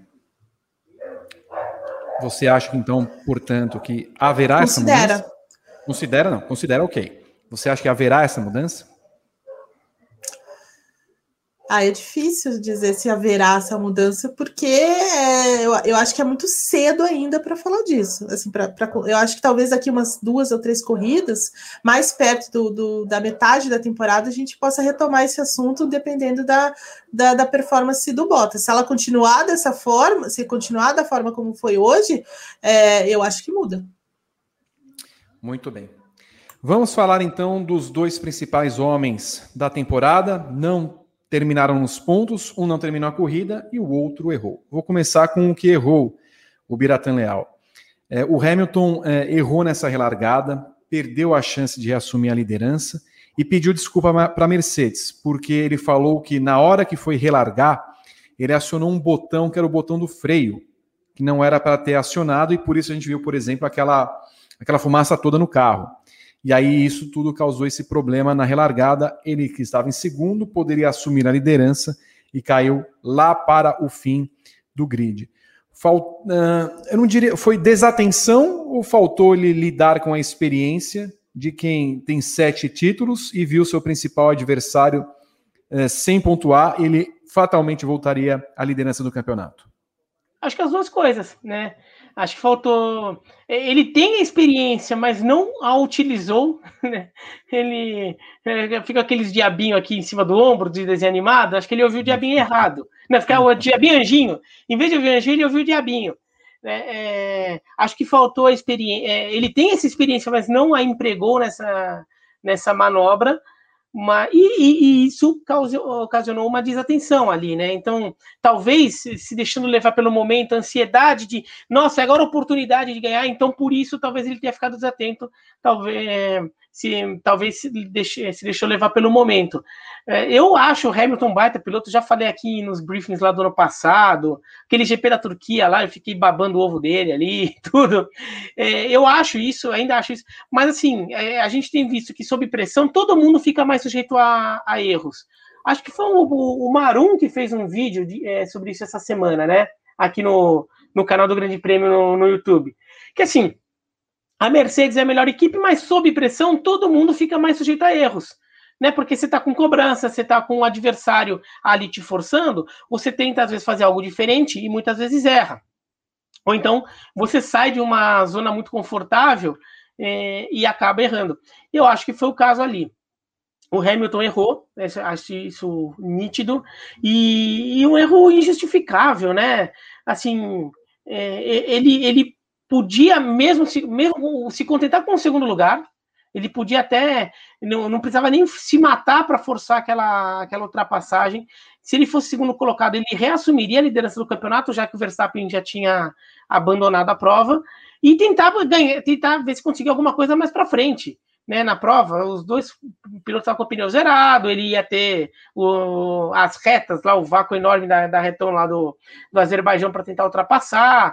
Ele podia pensar nisso, ou ele podia simplesmente emparelhar, mas assim, não ficar atrasando tanto a freada. Fala, vou, vou, vou, até onde dá, de repente até fico na frente.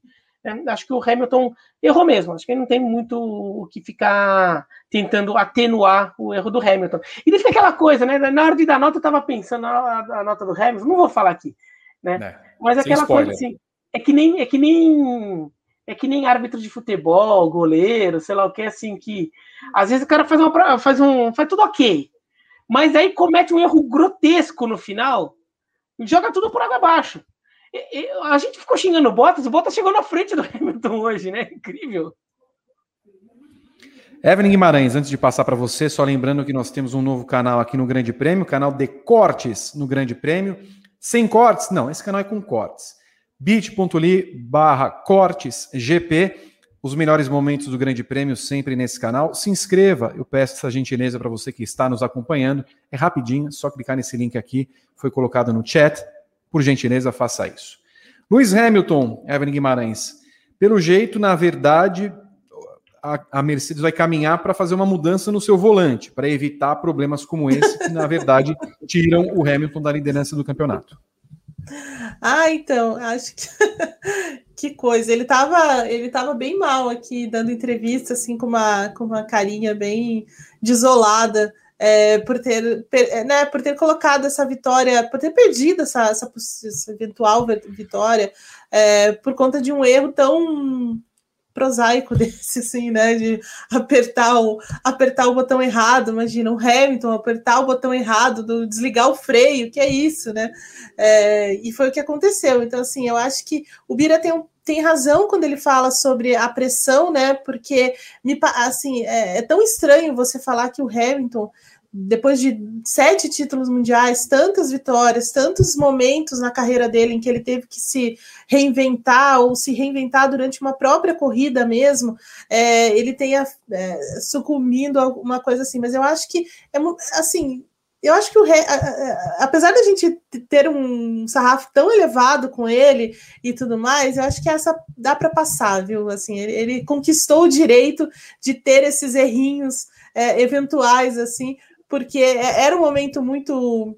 É, era um momento decisivo, né? Porque ele, ele, de repente, ele teve a chance de vencer a corrida. Uma corrida que ele não venceria é, de forma natural, não daria para ele vencer mesmo, né? Porque a Red Bull estava muito melhor, a, a, ele não estava conseguindo se aproximar do Pérez. Então, assim, de repente aquela coisa se abre, e naquele momento que o, que o, que o Verstappen bate já vem aquela coisa, mas o Hamilton, hein? Que sorte, que estrela tem, tem esse homem, né? Incrível. E, e, no minuto seguinte ele já perdeu tudo, né? Assim, não, não tem cadê a sorte, cadê a estrela, né? Mas eu acho que dá para eu acho que nesse momento ele conquista o direito de, de também errar em alguns momentos, né? Ainda é um erro que tá, vai custar, né? Ainda custou a liderança, talvez custe um pouco mais, mas assim, eu acho que é, ele tem capacidade, tem, tem equipe também para se recuperar, para eventualmente é, até virar esse jogo de novo. Então, assim, não dá para nunca descartar este homem é, da briga, né? Mas ele conquistou o direito de, de também dar uma erradinha assim de, de vez em quando para nossa sorte também para apimentar mais esse, esse campeonato, né? Estamos vendo aí um momento em que o Hamilton se perde na corrida e perde pelo menos 18 pontos com a chance de voltar no campeonato. O que, que é isso aí? Peraí, temos que tirar o agora. Meu Deus do céu. Os, os memes estão cada vez piores nesse momento. Cloroquina, vacina É.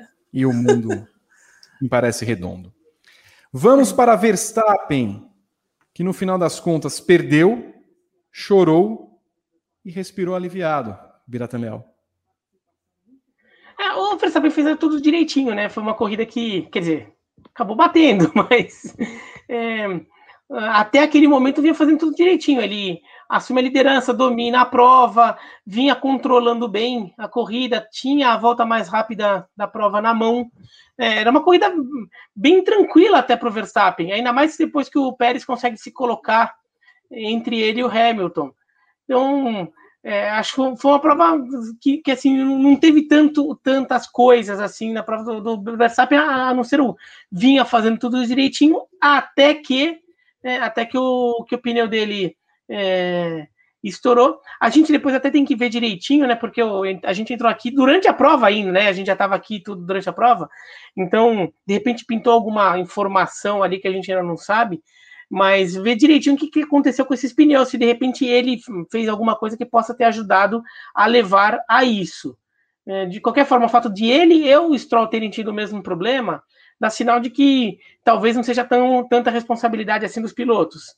É, mas é, ficaria sendo esse único asterisco, asterisco que a gente tem que avaliar sobre a atuação do Verstappen. Mas de resto, achei que foi uma prova que ele vinha fazendo muito bem, vinha fazendo direitinho a parte dele, até que aconteceu um, um, um, acidente ali que talvez não fosse de controle dele. O Verstappen é o grande vencedor desse final de semana dentre a disputa do título, né, Evelyn Guimarães? No final das contas, ele é, é a prova do descarte dele. É verdade, essa é a prova do descarte. Dos dois, né? Mas dele, dele principalmente. Porque. o Mônaco era o descarte do, do, Hamilton, né? Do Hamilton, é. O, o, Hamilton tá, tá realmente, ele, ele tá mais no bico do Tuiu do que o, do que o Verstappen, mas. É, no bico do Tuiu. Na verdade, o Bottas, né? Mais do que o Hamilton, mas assim. É, é, que é pior, né? Mas assim, o, o, Verstappen é isso, né? O Verstappen fez tudo certo, né? Ele teve calma no começo da corrida ali, em que ele estava muito mais rápido do que o, o pessoal que estava na frente dele. Então ele teve calma para né, ir, ir, fazendo as ultrapassagens e tudo mais. É, a Red Bull, um excelente, uma excelente operação no carro dele hoje com o pit stop. É, surpreendeu né, o, o Hamilton, quando o Hamilton vira a esquininha ali, tá o o Verstappen saindo à frente dele, depois o Pérez saiu à frente, então a, Red Bull muito bem hoje no, na, na, na, operação, e a Mercedes muito mal, né? Muito lento o pit stop do Hamilton lá. Mas o Verstappen, assim, é, ele perdeu a pole ontem, né? Ele ficou meio chateado com o negócio da, da, da bandeira vermelha e tudo mais. Mas ele sabia que ele tinha um carro, um carro muito, muito bom para essa corrida. Ele, é, o carro, o carro da, da, da, Red Bull, de novo, né? Muito, muito versátil, muito bom nas, em todas as partes da corrida, todas as partes do circuito. É, fez a melhor volta, né? Tava ali caminhando para uma vitória tranquila mesmo, dentro da, do esperado, dentro de tudo que eles tinham planejado, até esse estouro do, do pneu aí. Mas assim, ele fez tudo direitinho como ele tem feito, né? Na verdade, assim, a partir daquele momento que ele supera os limites de pista, ele começa a fazer tudo muito certo, né? Que as coisas muitas vezes acabam saindo do controle, como foi o que aconteceu hoje. Mas assim, não tem o que falar do, do Verstappen. É, até na hora que ele bateu esse putz, que que coisa, né? Mas é, no fim das contas ele sai como vitorioso mesmo, como você falou, assim, sai muito no lucro dessa, dessa corrida. Declaração dele. Eles têm um carro muito forte, mesmo quando às vezes eles falam, não temos um carro forte. Precisamos continuar é, tirando o máximo Verdade. do carro. É uma pena. Eu queria, Bira, ter aberto uma diferença ainda maior. A preocupação do Verstappen é essa, de fato. Ele me mencionou na declaração dele? Ele falou aqui. Ele fez o, o vocativo, Bira. Ele falou Bira, falou Bira, Bira. É que ele ficou sabendo que você estava aqui, Bira. Ah, e aí tá. falou: não, tem que falar com o Bira, pô. Ah, pô, legal. Agradeço ao Verstappen pela menção. O, o Bira tem loyal, né? ele falou. A, a, Mercedes é a rainha, a Mercedes e o Hamilton é a rainha do, do, do Miguel, né? Eles adoram o nome Miguel. Tem, os, eles ganharam, sei lá, é, 15 da, das 13 provas do ano, eu quero até mais para. Ah, não, mas como, nosso carro não está tão bom assim, a temporada vai ser difícil. Eles adoram dar o migué e, e, e a gente viu até neste ano, né, que desenharam um cenário como se a Mercedes. Ah, a Mercedes está muito atrás da Red Bull, chegou na primeira prova, ela pimba, né? O Hamilton ganhou. É, de fato, esse ano a, a, o balanço de forças está diferente. A gente vê que a Red Bull está tão forte quanto a Mercedes, mas a Mercedes tem uma experiência em ganhar títulos. Né, tem uma, é, não que a Red Bull não tenha, mas a da Red Bull já faz mais tempo. E não é 100% com esse grupo aí, né? Os pilotos eram outros, por exemplo. A Mercedes sabe é, arrancar vitórias até quando parece improvável. Então eu concordo com ele, não, não poderia ter desperdiçado. Eu não duvido nada que daqui a pouco a Mercedes volta a dominar, ou o Hamilton vai lá e enfilere três vitórias seguidas e abra 15 pontos de vantagem, sei lá, alguma coisa assim no, no campeonato. Então, é, pensando friamente, a, a, Red Bull como equipe fica feliz com a vitória do, do Pérez, mas pensando em campeonato, é, fica esse gosto amargo, porque é, claro que se o Verstappen não batesse, o Hamilton também não teria passado reto, o Hamilton seria terceiro, mas ele abriria mais vantagem ainda para o Hamilton. Enquanto isso, Toto Wolff e Evelyn Guimarães falando assim: o Hamilton não comete erros, é preciso lembrar para todo mundo. Tentando dar aquela, aquele afago em seu piloto, e enquanto isso, falando que o Bottas, ah, o carro dele não tinha, não ia para lugar nenhum, então ele perdeu confiança. É isso aí. É, o, o, sendo Toto Wolff sendo Toto Wolff, né? Nessa, nessa fase dele bem sem filtro também, mas óbvio, né? O Hamilton tem um lugarzinho mais quentinho ali no coração dele, então vai sempre proteger o Verstappen, vai sempre proteger o Hamilton, tá certo ele, tem que é, blindar mesmo a estrela do time, como a Red Bull faz com o Verstappen, né? A gente não vê os caras criticando nem falando nada né, do, do Verstappen. Mas o é, é isso, né? Na verdade, a Red Bull sai um pouquinho é, com um tiquinho decepcionada, porque o Verstappen, principalmente, porque ele poderia né, ter uma, uma distância muito maior para o Hamilton, e é uma coisa importante, né? Porque a Mercedes ela é muito sinistra, né? Ela pode, do mesmo jeito que ela está ali, né? Tem algumas dificuldades e tudo mais, mas não outra corrida ela já vence, já, né, ou, ou se, se recupera de um, de um de um revés assim de forma muito rápida. Então, assim, quanto mais é, gordurinha você tiver ali para escapar deles, melhor, né? Então, assim, tem essa. Isso tá, tá, tá na balança, né? Então, assim, lógico, já é lucro manter a, a diferença, mas se fosse um pouco maior, é, seria ainda, ainda mais seguro, né? Com esse, com esse campeonato tão apertado que ele está tá se desenhando, sem dúvida.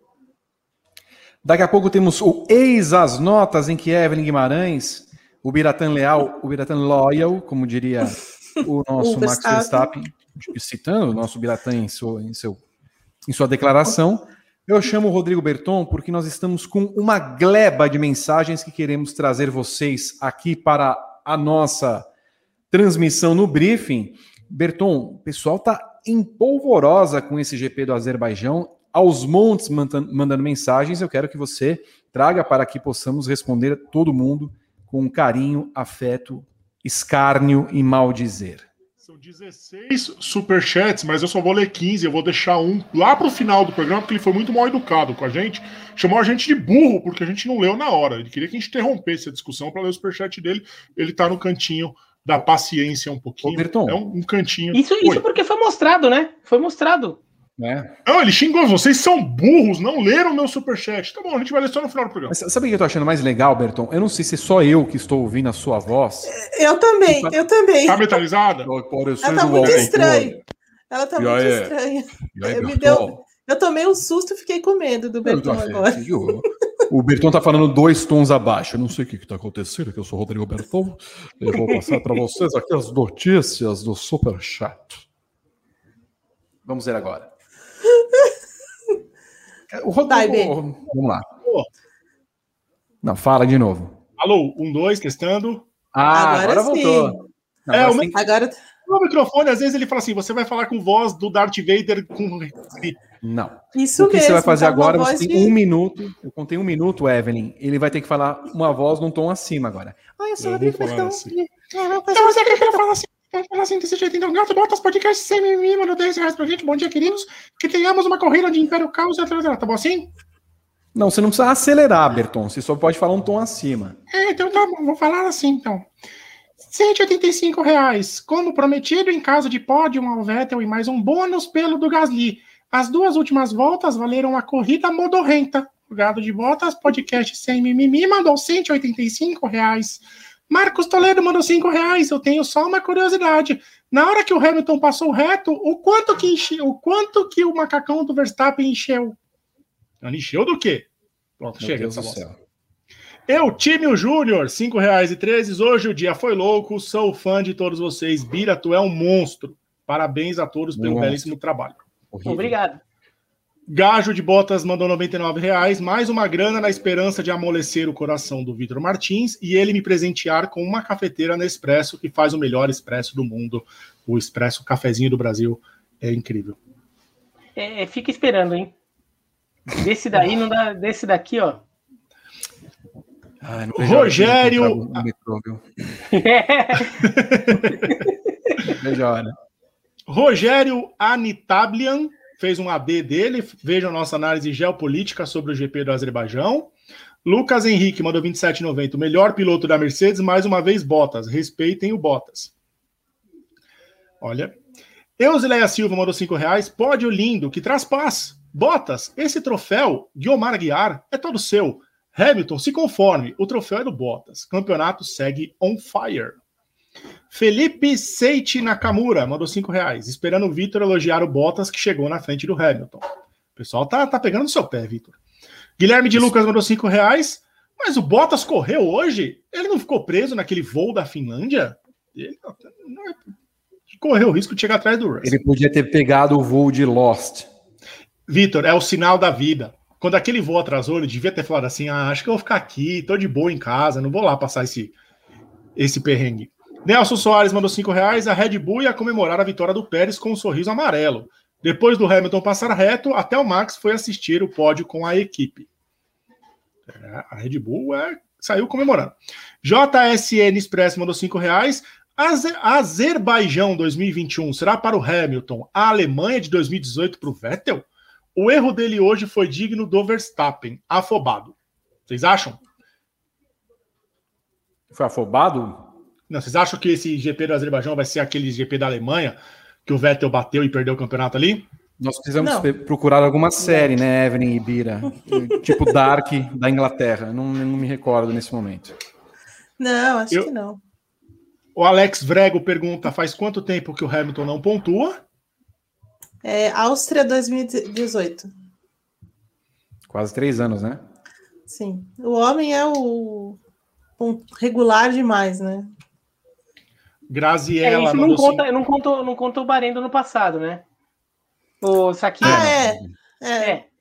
na pista. É, não, né? que ele não correu, então acho que nem, nem pra ele não estatística correu, também né? não. Acho que não entra na estatística. É, não, não entra, não entra, não entra. Não, só para deixar claro, né? Para caso alguém tenha lembrado dessa prova.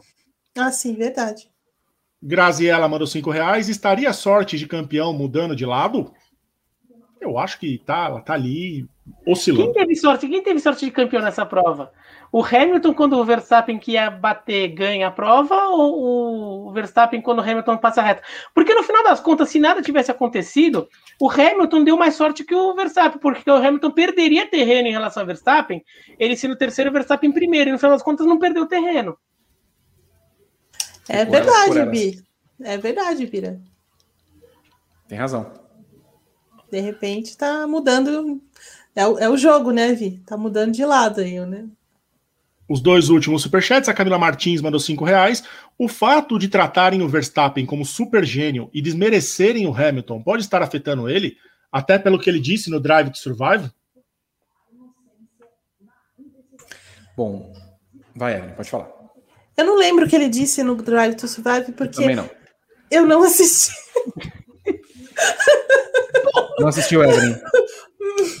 Eu, eu tenho que confessar, eu não assisti, mas não foi por má vontade, não, é porque não deu tempo. Então, assim, daí como tinha passado. A última série? Não, assim, eu, tô, eu tava vendo uma série é, na HBO que chama Mare to Easttown, que é muito boa. que é com a Kate Winslet e tal, papapá. Mas é, a última do Drive to Survive que eu vi foi um, os dois capítulos da segunda. Desculpa. É horrível. Mas eu, é. acho que o, eu acho que o Hamilton não sofre disso, não, viu? Acho o Evelyn, vou fazer, vou fazer que nem Chico Barney. Olha o que eu vou fazer para você. Ó. Não, não corta Evelyn, não. Pronto. Volta, eu, eu, eu, confesso que é uma, que é uma falha, mas, é, gente, não dá tempo, vocês não têm noção da nossa ah, da sim, correria. Sim, não tem feito nada. Você, você viu, Vi? Você viu todas? Eu, eu tava vendo outras séries, Evelyn, por isso que eu não vi. Aí, tá vendo? Aí, ó. tava vendo outras séries. O Bira eu, eu sei que viu. Não, eu vi, mas eu não sei qual que, qual que é a declaração a qual, a qual ela se refere. Mas eu não acho que que o Hamilton esteja se abalando pelo fato do Verstappen estar sendo tratado como um gênio, porque ele, Hamilton, ano passado, todo mundo ficou falando, todo mundo, maneira de dizer, né? Muita gente ficou falando, maior piloto da história, sei lá o quê. Pô, que que você, eu acho que não dá para ser mais elogioso que isso, né? Ó, Renato Ribeiro falou aqui, perdeu nada, Evelyn. Essa temporada foi um horror. Pois é, só piorou. A primeira temporada teve o hype, a segunda foi muito igual à primeira, a terceira parecia que era a segunda. É, ah, então. achei. Obrigada, terrível. meninas. É, o problema, é. eu também eu, eu, concordo. O problema dele é que tá ficando muito repetitivo. É legalzinho uhum. de ver, mas é repetitivo. Seria legal buscarem soluções diferentes. E a última teve o um problema também que ela foi feita. Nunca, é, tipo, parece que em três, quatro provas eles gravaram a temporada inteira, né? Até por causa da pandemia, então eles concentraram em algumas provas as gravações dos episódios. Para encerrar os superchats, Sid Nelson 85 mandou 5 reais. Pessoal, vocês acham que a Red Bull compromete o desenvolvimento do carro de 2022 para ganhar o título deste ano?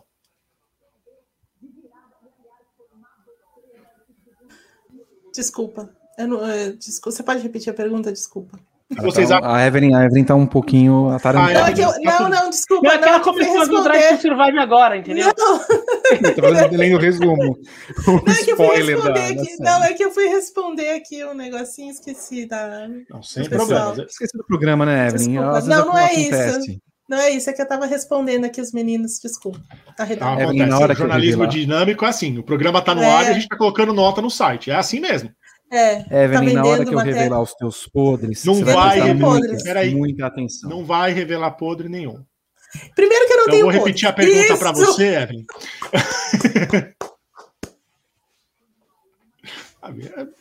Just for fun. Eu vou repetir. Só para você, Evelyn. Você acha que a Red Bull pode abandonar o desenvolvimento do carro de 2022 só para ganhar o título desse ano? Ah, tem chance. Tem chance. Pode Eu acho que abandonar, não, assim, mas é, é adiar, né? O início do desenvolvimento do próximo carro, sim. Ô, Vitor, agora você vai tomar a decisão. Ah, vai... você... Olha aqui, ok. Eu leio o superchat do cara que chamou a gente de burro, ou só não. falo quanto ele mandou? Não, não, ele paga o dobro. Vai ler só se pagar o dobro do que ele mandou. Exato. Eu não sei nem quanto ele mandou. Quanto ele mandou? 50 reais ele mandou. Vai, se mandar 100, a gente lê. Então tá burro bom. não. Burro não. Ninguém vai chamar a gente de burro. Hum. Eu me perdi um pouco no programa. Acho que agora é eis as notas. Ah, você ah, se é perdeu? Você se perdeu? Você se perdeu? Eis as notas, vem aí.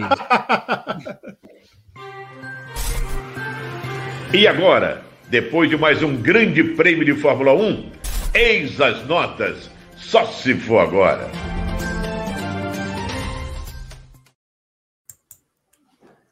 Estamos aqui para o quadro Depois da Voz maravilhosa de Jorge Perlingeiro, que não nos deu o tom no Carnaval Carioca, mas está aqui entre nós.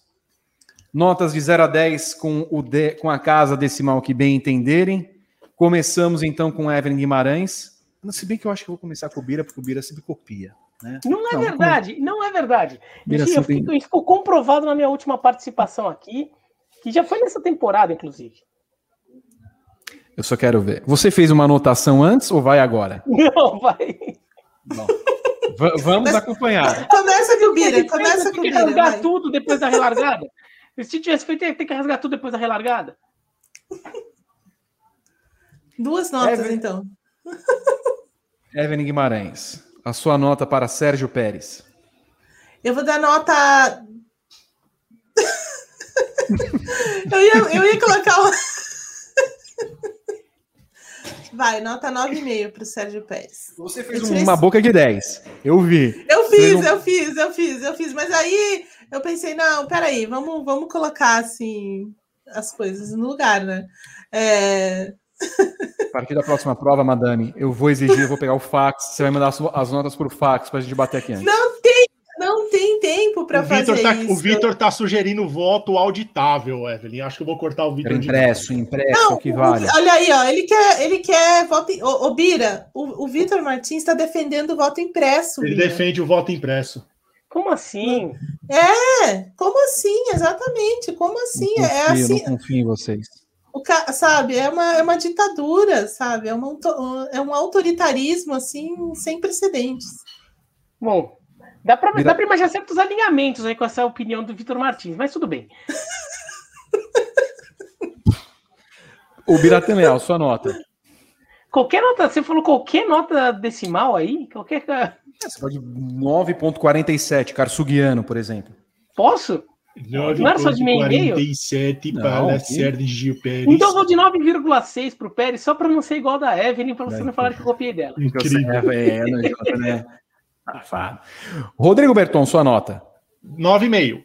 Você copia na Evelyn? Não, eu dei minhas notas antes.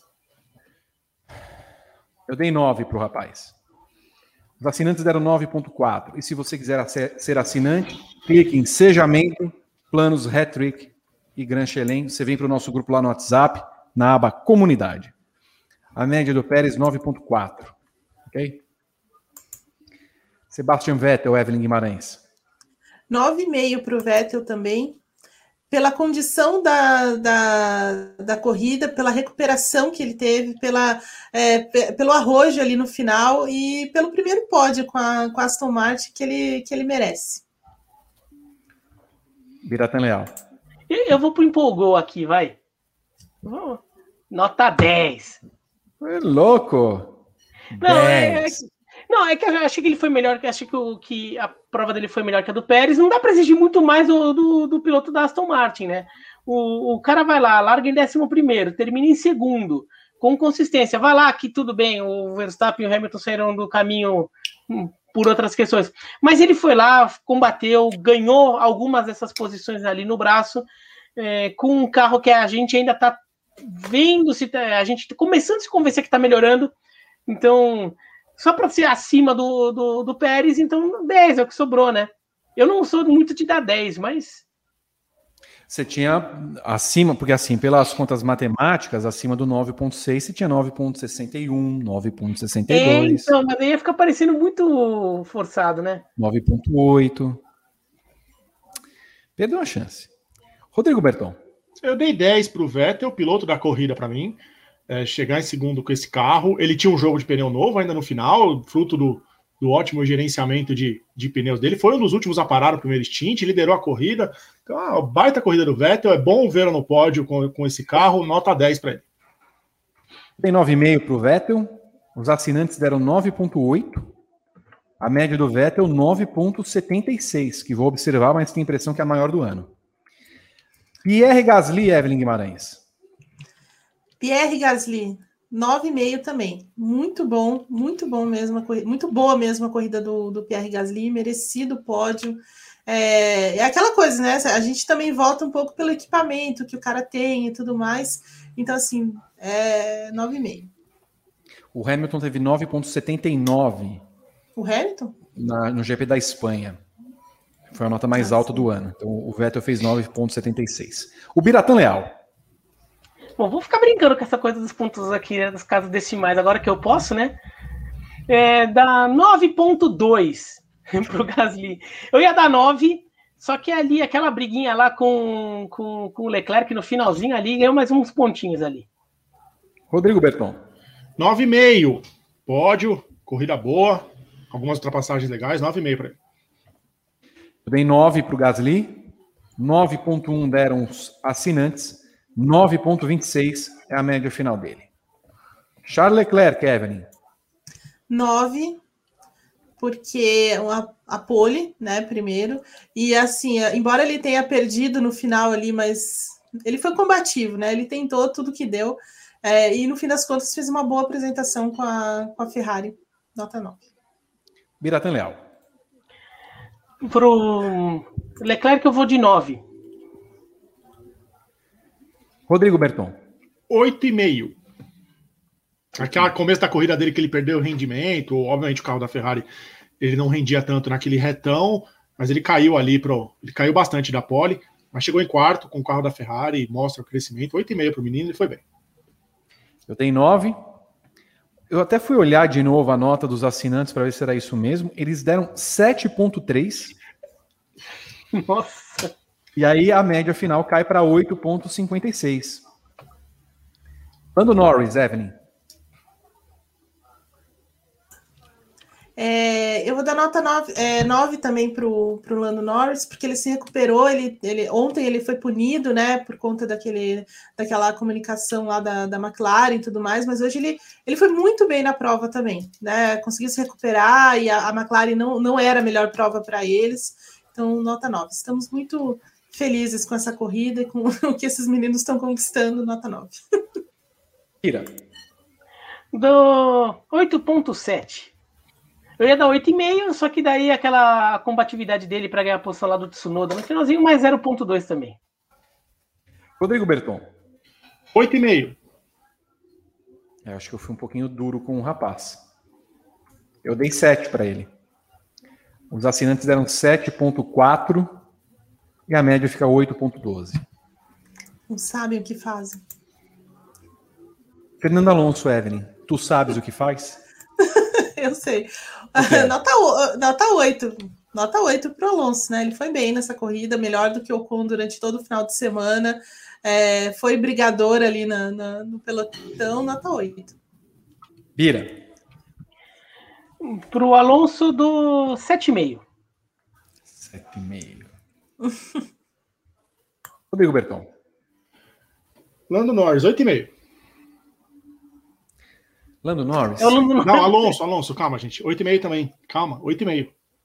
Só me confundir na minha leitura aqui. 8,5. Cena 1, tomada 2. De novo, vamos lá, de novo.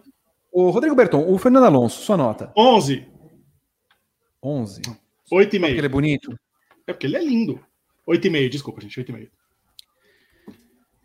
Tem 8. Os assinantes 7.7. 7.94 é a média final do Cholomos. E o Tsunoda é. é que isso? Eu vou dar nota 6 para o Tsunoda, por conta da, da, de ele ser tão bocó no rádio. Bocó. bocó. Vou tirar nota por isso, assim. Mas é, ele, ele teve um bom desempenho, assim, apesar de tudo. É, assim, o final ali ele perdeu posição e tudo mais, também tá contando, mas por ser tão bocó no rádio. Vira. Eu dou 7. Achei que ele fazia uma boa corrida, mas acho que ele fez o contrário do Alonso. O Alonso fez uma corrida discreta, mas ele soube fechar a corrida e, e aparecer, é, ganhar umas posições no final. O Tsunoda não, né? O Tsunoda vinha fazer uma corrida boa, ok ali, né? E, e no final ele perde terreno, assim, ele não. É, talvez ansioso, talvez não tenha sabido lidar com algumas brigas. Ele acaba perdendo a posição para o Alonso, porque ele briga tanto com o Norris que ele acaba perdendo o ritmo numa saída de, de, de, de, curva e daí o Alonso aproveita e passa também. Então, aí eu vou baixar um pouquinho a nota do Tsunoda. Rodrigo Berton. 6,5. Moleque mal criado, mal educado, grosso. Eu dei 6 pro Boca Suja, sem vergonha, bambu. e o bambu? Esse, acho que se perguntar para ele. Eu vou falar, eu vou mandar uma mensagem para Mariana Becker, perguntar. E o bambu é capaz de ele responder, o filho da mãe? Porque ele deve saber, boca suja, sem vergonha, maldito. Pimenta malagueta na boca dele, Helmut Marco. Pega o dedinho, chucha o dedo, posta assim, ó, nunca mais vai falar um palavrãozinho. Assinantes deram 6.6, 6.42 a média do Boca Suja. Muito Carlos bem. Sainz, Evelyn. Ah, então vou dar 6,5 para o Carlos Sainz, porque eu, eu, esperava mais da corrida dele. A, a, gente entende a questão do ritmo da Ferrari e tudo mais, mas ele né, errou durante a corrida e perdeu umas disputas ali e tudo mais. Então, assim, nota 6,5. Bira. 5,5. Rodrigo Bertão. 6. É, acho que eu fui um pouquinho duro com o jovem. Eu dei 4 para ele. É, Duvi. Que, que, que, é, que amargor. Aliás, é uma coisa que eu achei estranho. Ele deu uma ré quando ele escapou ali na, no castelinho, que tava vindo é um carro. Depois. mesmo. É verdade. Ele não foi, foi punido. Quer dizer, o, o, jovem cidadão ontem. Entra no box, que... você não entra. Entra no entra, entra no Aí não entrou. Tomou três posições por causa daquilo. Coitado reclamou. O Sainz deu uma ré, quase o carro veio e não fez nada. Não, não, não teve nenhum noted. É nada. verdade. Foi bem ah, imprudente. Não, não, Acho que vinha uma Alfa, uma Alfa Romeo atrás ali, é, menos avisada, né? É verdade. Merecia uma punição. Se Ou fosse, uma, né? se fosse um comentário, russo, né? Se fosse o russo, ó. É. Mas não foi. Mas era merecido, né? Se fosse o russo. É, sim. Pessoal, você viu o pessoal na banca. Ah, não, nós vamos falar daqui a pouco dele, peraí. 5.1 deu a média, não, deram os assinantes, 5.42 a média final. Daniel Ricardo, Evelyn. Eu vou dar nota 7 para o Ricardo pela, pela recuperação na prova, vai. É um incentivo para o Ricardo. Nota 7. e porque eu gosto dele, vai. Ah, se sou eu que dou nota alta pro Alonso. Ah, eu sou aqui tratado como se fosse ah, eu, eu quero, eu quero. Eu jamais falei isso de você, Eu quero, pela ordem, presidente, pela ordem, pela ordem. Ordem concedida, pode falar, Rodrigo Berton. Pela ordem, é inadmissível que a excelentíssima senadora Evelyn Guimarães trate as notas com este critério e exijo que ela tenha decoro. Que isso? Eu tô, eu tô recebendo uma informação eu jamais, aqui da minha assessoria. Eu jamais critiquei o senhor pela sua, pelas suas notas com Fernando Alonso. Eu jamais. Inclusive, algumas vezes concordo com você. Recebi aqui uma informação da nossa assessoria questionando a recuperação. A pergunta é: qual? Ué, mas ele pontuou, gente. Ele pontuou. É isso que importa. A Vossa Senhoria não respondeu qual recuperação. ele, ele, não largou bem, ele não, tá, ele, não fez uma, ele não fez uma classificação boa, mas ele finalizou a prova nos pontos, ué. Isso, Relator isso... Biratã Leal. A senhora não está respondendo com. A senhora tem que ser, a senhora tem que ser direta, responder na, na, na, certeza da concisão, minha senhora. A senhora está. Nós estamos sendo incisivos na pergunta. A senhora a tem nota. que responder sim ou não. Não, não. Biratã Leal, sua nota. Eu gosto do Ricardo também, mas eu dou quatro. Ah lá. Ah lá, aí sim. quatro. quatro. Rodrigo Berton. Achei um absurdo, achei um absurdo a nota que a Evelyn deu pro Ricardo, por isso eu dei seis e meio.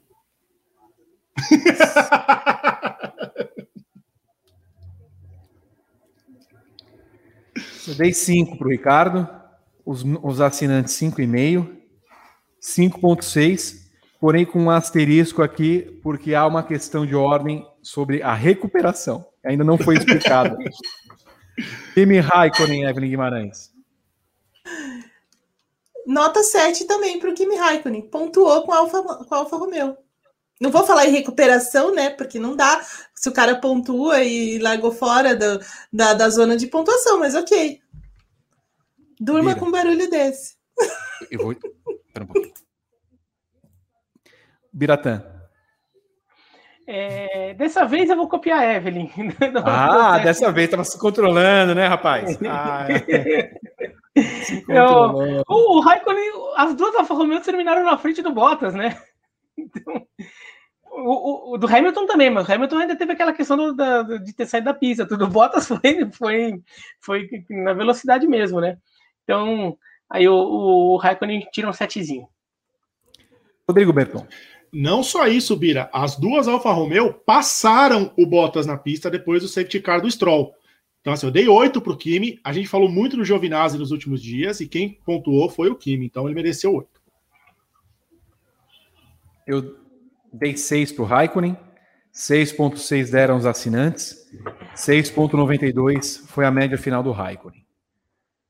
Antônio Giovinazzi, que fez uma prova de recuperação, vírgula, Evelyn Guimarães. Dois pontos. Eu não falei que ele tinha feito uma prova de recuperação. Eu falei que a recuperação foi pela ponto, por ter pontuado. Vamos deixar isso muito claro aqui, doutor. Mas eu vou dar 6,5 pro, pro Giovinazzi, porque ele foi bem na corrida, no, entendeu? Ele foi combativo, ele passou botas é, e, tal, e chegou, sabe? Ele merece. E ele é bonito, é isso? E ele é bonito, isso. Biratan Leal. Hum, 6,7. Que seria a nota parecida com a do, do, do Raikkonen, só que uh, o Raikkonen pontuou ele não. Mas ainda que eu reconheça que a recuperação, já que é a palavra da moda aqui no programa de hoje, a recuperação do, do Giovinazzi seja maior que ele veio mais de trás. Mas de qualquer forma ali eh, fica 6,7. Meu Deus. Eu, eu gosto do 6,7, 6,2, porque ele não vem acompanhado do 5, né? Tipo, né, 6,75. É o 6,7. Gosto dessa nota. É, Rodrigo Berton. É.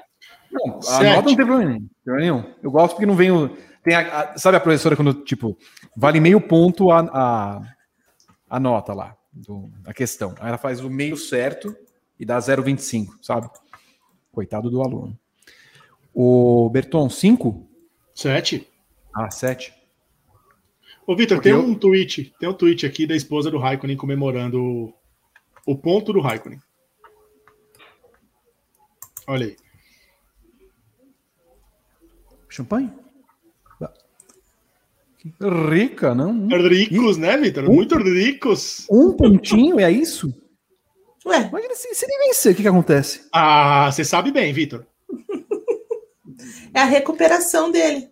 O senhor sabe muito bem, porque o senhor já esteve presente quando ele foi campeão do mundo.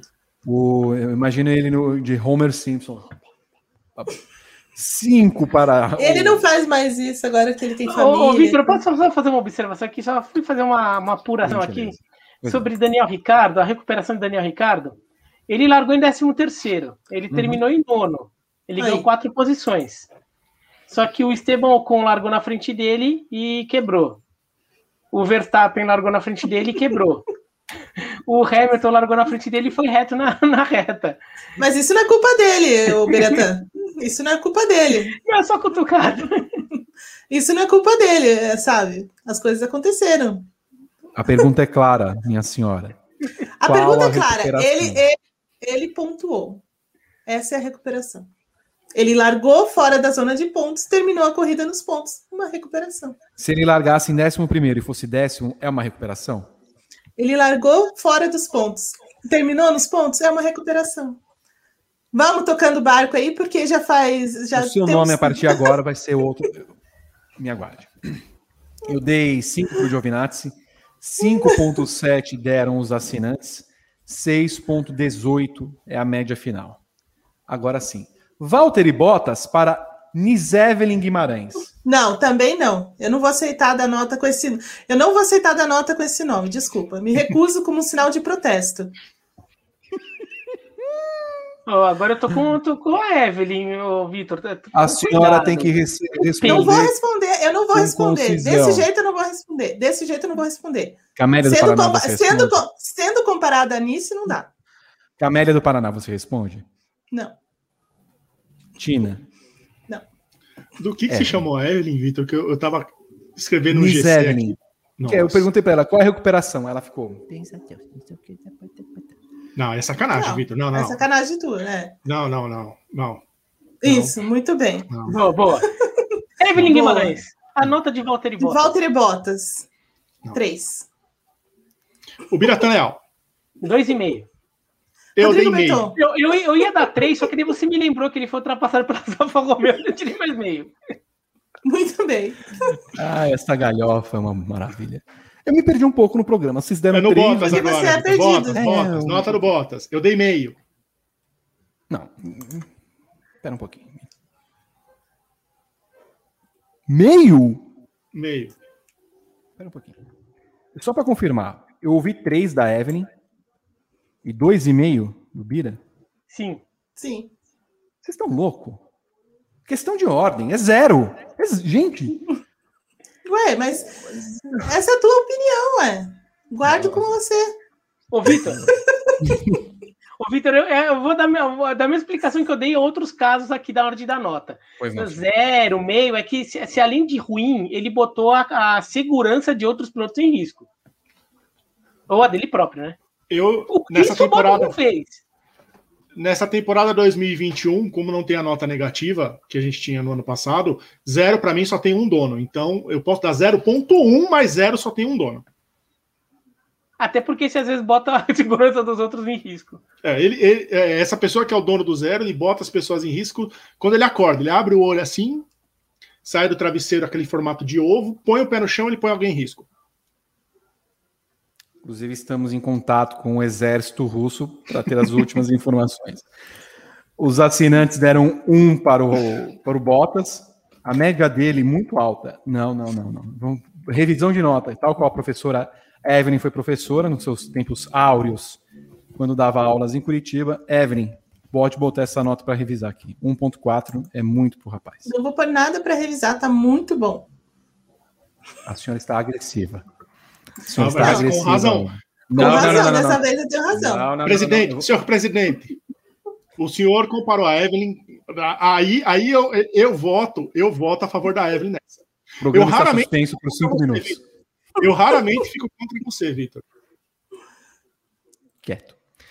É, Mick Schumacher, Evelyn.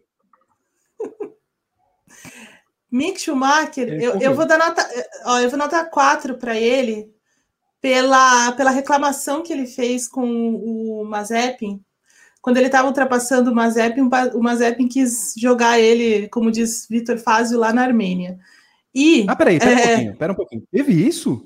Teve, teve muito isso. E depois, por conta de que é, essa ultrapassagem e também de tudo que aconteceu no final da corrida, a Haas agora está na frente da, da Williams no Mundial de Construtores.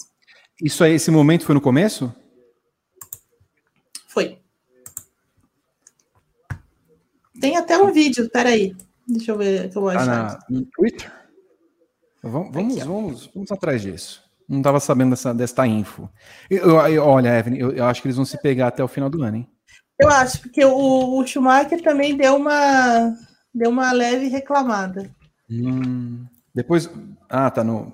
Vamos passar depois aí, Bertão. coloquei. Será que é vídeo da corrida ou. Deixa eu ver aqui. Ah, é da corrida? Só pra. Ah, não Vou pode passar, é. não pode. é, Não vou pode. passar na Twitch. Na Twitch é mais tranquilinho. Tá bom. Tá. Então a gente vai parar daqui a pouco e nós vamos passar. Bira, Eu vou dar cinco. sim. Ah, não dá pra exigir muito desse Cinco? carro. É verdade. A gente tá falando? A gente tá falando do Mick Schumacher, né? bem. Ah, tá. Não, você falou de um jeito, eu falei, nossa, será que eu dei cinco pro Mazepin? Tá. Não, não, Bira, não, Bira, eu não deixaria você ficar Não, a nessa... gente, a gente tiraria o senhor da tela nesse momento, porque não é possível. Há um máximo, um topo da nota dele.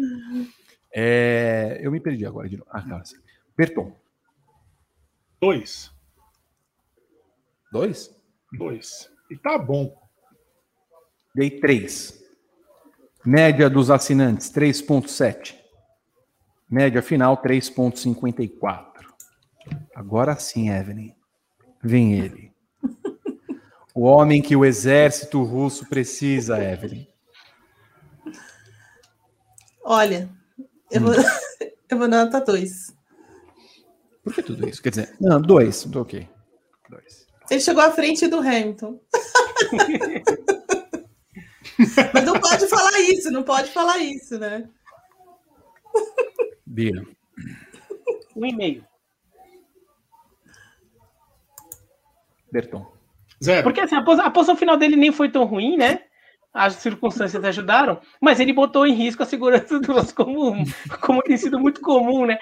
O, que eu fico abismado dele é que assim, né? Ele podia simplesmente ser um piloto ruim, mas assim, ah, eu, assim, eu sei que eu sou ruinzinho, eu tô aqui porque eu tô querendo me divertir, eu tenho dinheiro para isso. Mas então vou ficar aqui dentro da minha ruindade e aceitar a minha ruindade. Não! Não, ele, ele não aceita isso, entendeu? Ele quer fazer mais, né? Ele, ele não, ele, ele, ele é, em tudo ele tem uma compulsão em ser escroto, entendeu? É, tanto nas declarações quanto nas ações em pista. Então, é isso. Eu concordo com o Bira. Berton zero? Nem precisa perguntar minha nota desse cidadão. Zero. A existência dele. Ah, zero. Eu não suporto esse rapaz. Não suporto. Eu reparei. E olha que assim, eu... eu sou uma pessoa que gosta de todo mundo, vocês me conhecem bem, eu raramente não gosto de alguém. Quê? Né? Acho que estamos um pouco exaltados hoje. Pessoal, o pessoal tá trabalhado na. tá, tá, tá louco. Olha. Eu raramente deixo de gostar de alguém, mas esse cidadão aí. O pessoal, tá, tá meio loucão. Eu nunca gostei dele, então, tipo.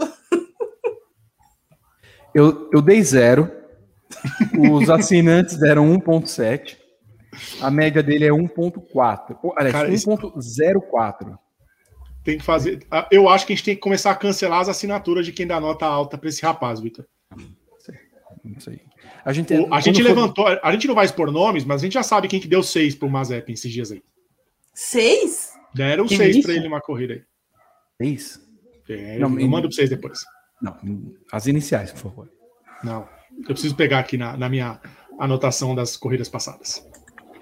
O Evelyn, hum. Hamilton,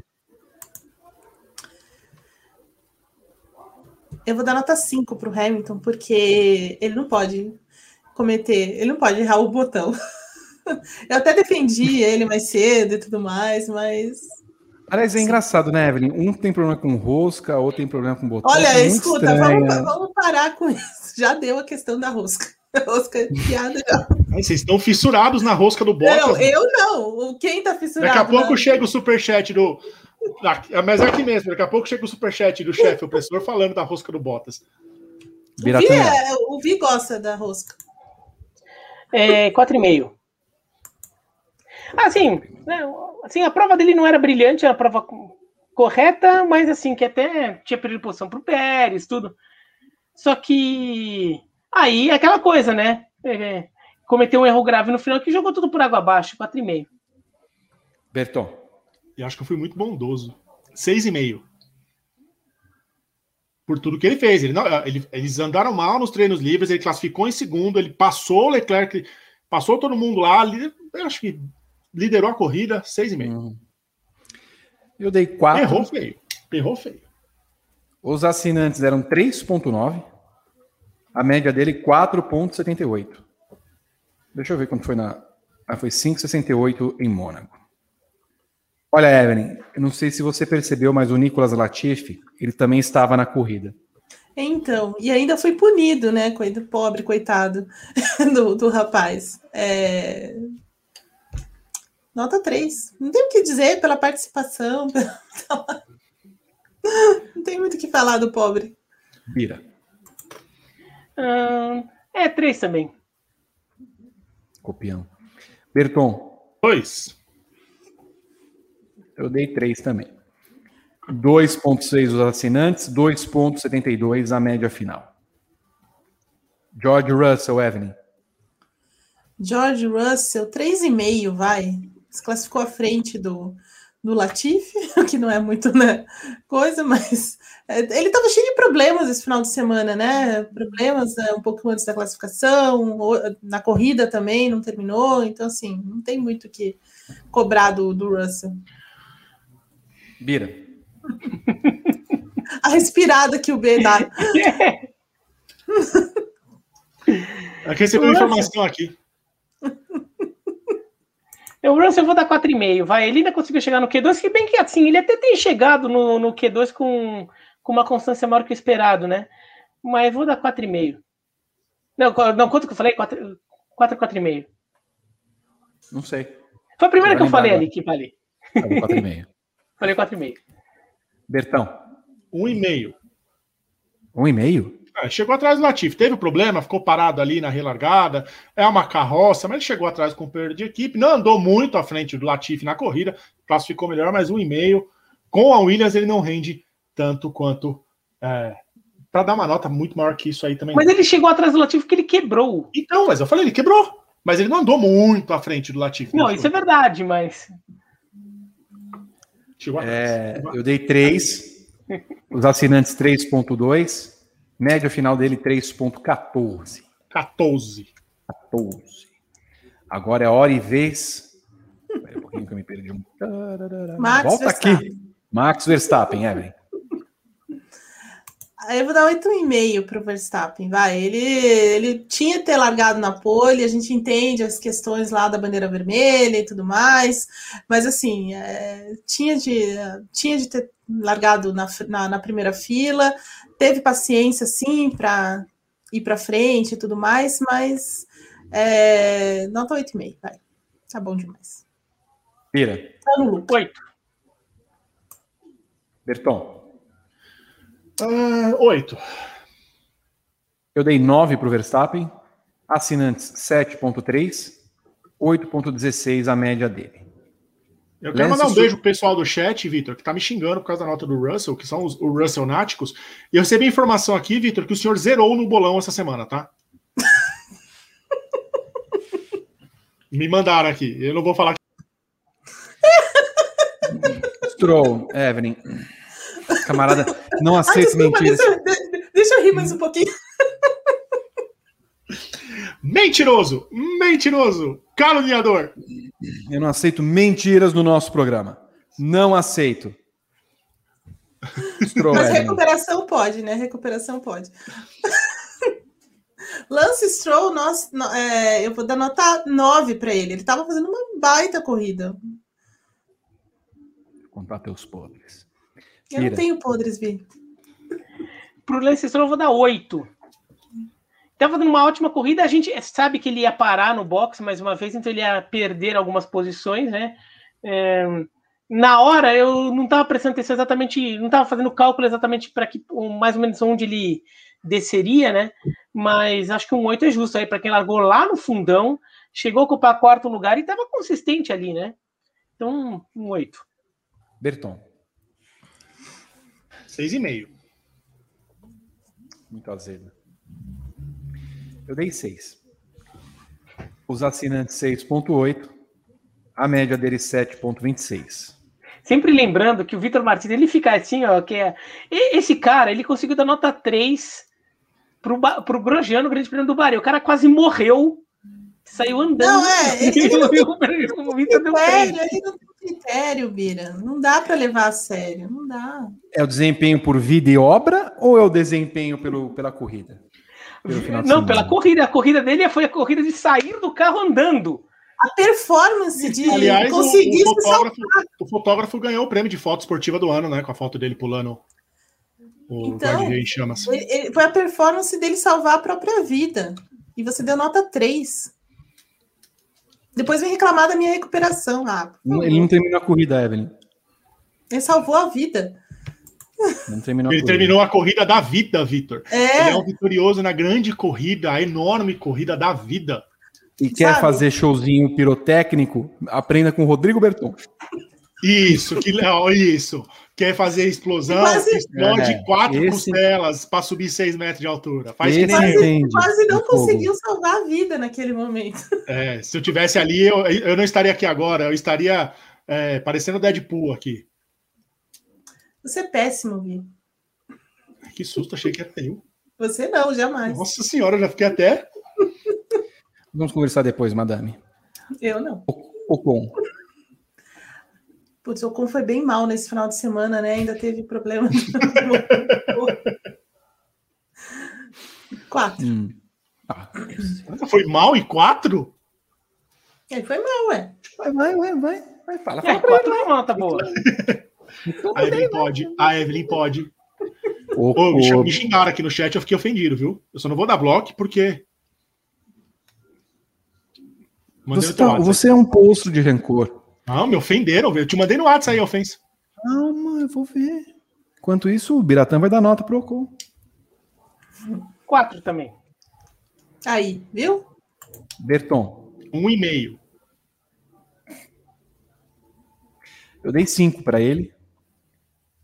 Média dos assinantes 4. média final 3,70.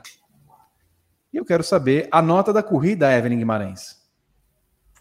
Ah, essa corrida foi, foi legal, né? Vamos dar nota 9. Foi legal. Biratã. 7,5. Berton. 7. Hum.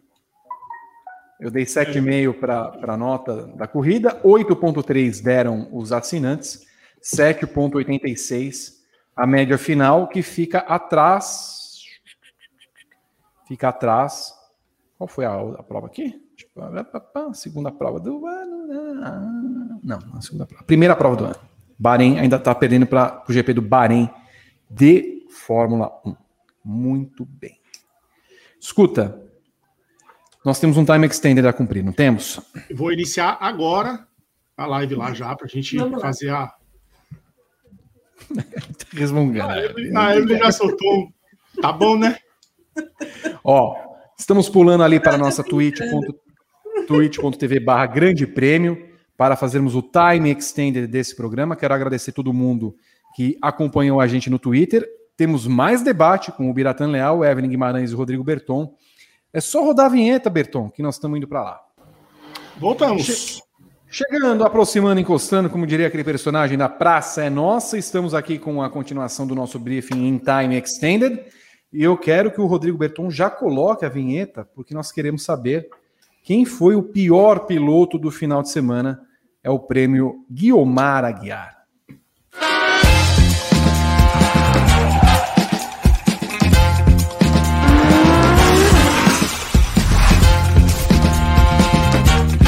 Prêmio Guilmar Aguiar desta semana. Eu quero os resultados na tela. Eu espero que tenha correspondido. Ah! Honrando o número de seu carro, 77%. Valtteri Bottas foi eleito o pior do final de semana. E eu tenho a impressão, Rodrigo Berton, você que é o, o nome, o, o homem, aliás, dos números, que é a maior votação, inclusive batendo o nosso Nikita é, o, o, Sargento Nikita. Sargento Nikita é um bom nome. o nosso Sargento Camarada Nikita. Nikita. Camarada Nikita. É, foi mal, né?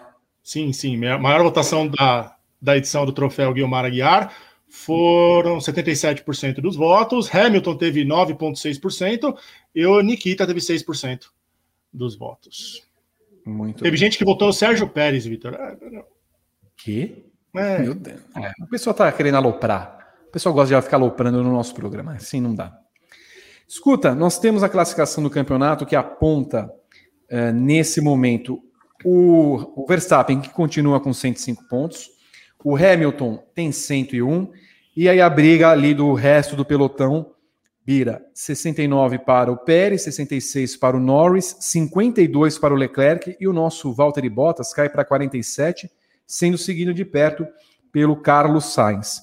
Isso vai muito na linha do que falamos ali na outra parte do programa. A classificação diz mais respeito ao Bottas, que está na sexta colocação depois de seis provas, e tem menos da metade dos pontos que o Hamilton. É, o, o Bottas ali acaba ganhando esse prêmio, é, porque, no final das contas, a gente sabe que ele poderia muito mais. As notas até daí menos pro, pro Mazepin. Acho que eu daria. Uma, acho que ele foi o pior, pior piloto. Só que para dar o prêmio, o Mazepin vai ficar ganhando tudo, todas as corridas também, tudo. Vai ficar aquela coleção de troféus ali, né? De Guilmar Aguiar na, na casa dele, tudo. Então dá para dar uma variada. Mas o Bottas não está entregando. É aquilo que a gente já falou. O, o Bottas começa a atrapalhar. Uma coisa é ele não contribuir, a outra coisa é ele começar a atrapalhar as pretensões da Mercedes na temporada e neste momento ele atrapalha, porque ele. E o curioso é que assim, né? É, ele tem três pódios na temporada. Agora, quando ele não foi pódio, ele não foi nada. Né? Então começa a, a, atrapalhar a classificação do, do Mundial de Construtores, por exemplo. A, a Red Bull tem quase 30 pontos de vantagem sobre a Mercedes, porque o Bottas não está entregando. Então, o, não é à toa que a gente fica com o olho muito voltado nele sobre um símbolo assim de mau desempenho na temporada, ainda que outros pilotos também estejam decepcionando, né? O Ricardo tem metade dos pontos do, do Lando Norris nesse momento, né? Menos Eu... que isso até, menos que isso, menos a metade. Também dava para esperar mais, mas a, a, a falta de desempenho do Bottas chama muita atenção. E gostei do apelido que Elisa Machado deu, Mazepincel, Mazespincel, para o nosso sargento russo. Que maravilha, gosto disso. Evelyn, é, a prova em si, o GP do Azerbaijão, tem uh, que peso para esse campeonato no cômputo geral? É uma prova que nós devemos descartar do ponto de vista de Hamilton e Verstappen. É uma prova que nós devemos considerar, como o Bira falou anteriormente, porque o Hamilton evita que Verstappen abrisse os pontos necessários porque ele venceria a prova e teria sete pontos a menos.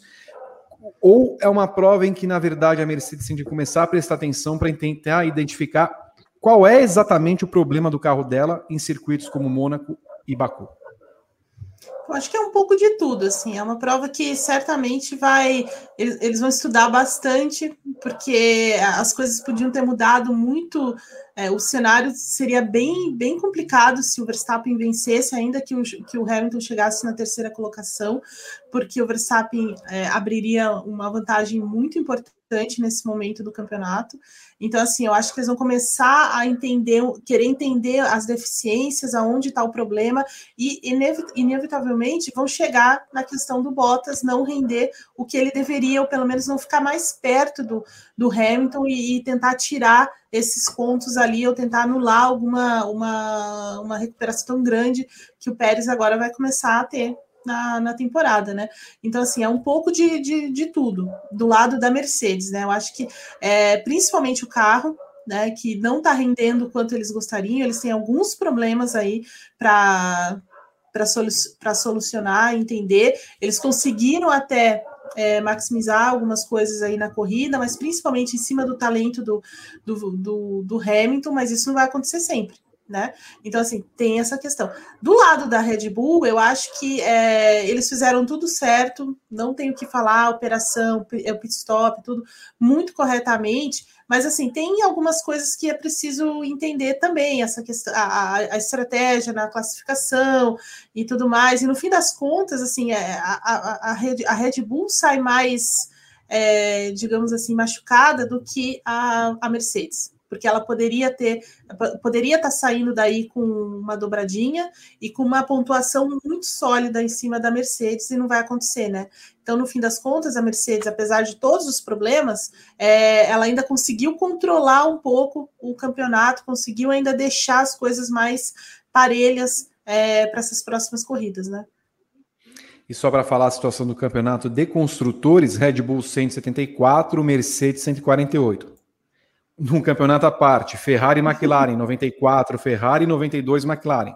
Num campeonato à parte, AlphaTauri 39, Aston Martin 37 e Alpine 25. Num outro campeonato, Alfa Romeo 2, Haas 0, Williams 0.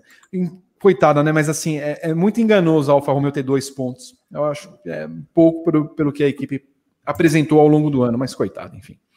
Que lições tiramos, o Biratan Leal, dessa corrida no Azerbaijão? Hum, acho que dá para tirar a lição que o Sérgio Pérez realmente vai ser uma figura importante, ou tem grande potencial de ser uma figura importante no campeonato, não para ganhar o título, mas um piloto que pode roubar pontos importantes dos dois que brigam pelo título, um piloto que pode auxiliar muito o seu companheiro de equipe na briga por esse título.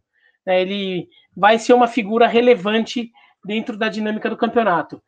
E eu acho que também dá para tirar dessa prova. A gente tem que ver se algumas se isso se são tendências que se confirmam nas próximas provas, né? De repente pode ter sido só uma corrida muito isolada ali, né? Dentro um fenômeno isolado. Mas dá para sentir também uma evolução da Aston Martin e essa corrida pode ser um marco dessa recuperação da Aston Martin.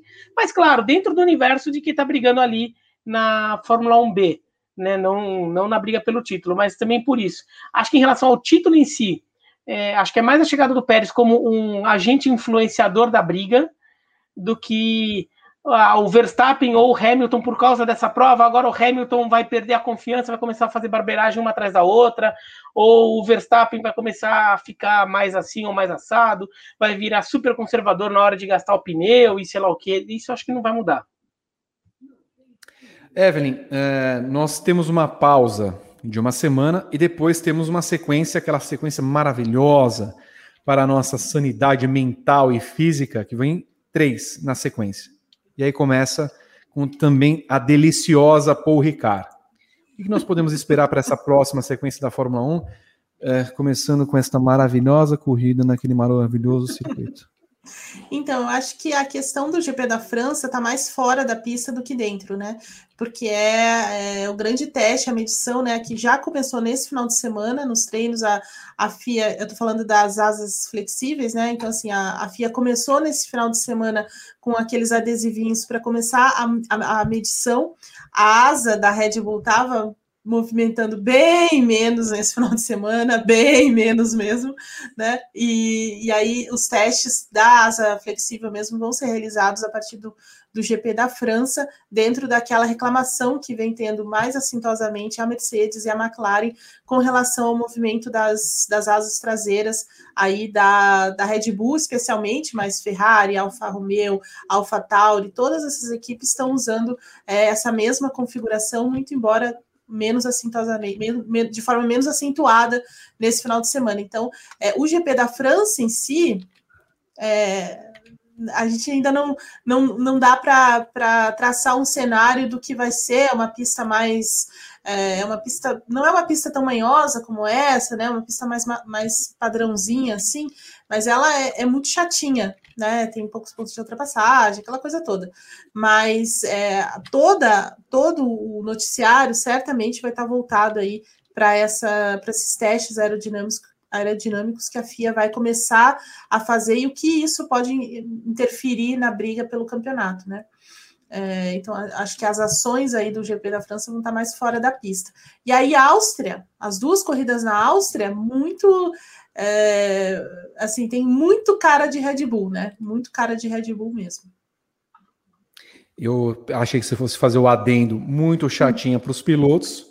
Parece, você falou chatinha para os pilotos, mas muito chata. Muito chata para quem está fora. É, Nossa senhora, mesmo. meu Deus do céu, vai ser horrível. É, se não tiver uma chuvinha, alguma coisa assim lá, vai, vai ser doloroso acompanhar essa corrida. Podia ter aquele, aquela hecatombe da Oruge que a gente viu no final de semana, né? Porque, olha, é bira é do céu.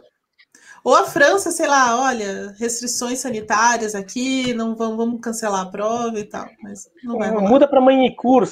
É, manicure. É, então, é, manicure seria... Manicure era mais divertidinha. Era né? mais é, era melhor, né? Era bem. Só de não ter aquelas listras, né, Bira? Já.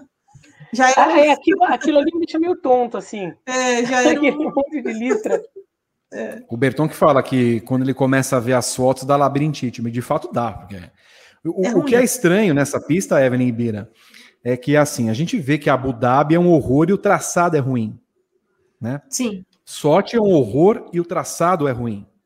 Por Ricardo não, por Ricardo é um circuito legal até. Tem várias, várias, vários traçados que você pode fazer nele, você consegue fazer uma modificação.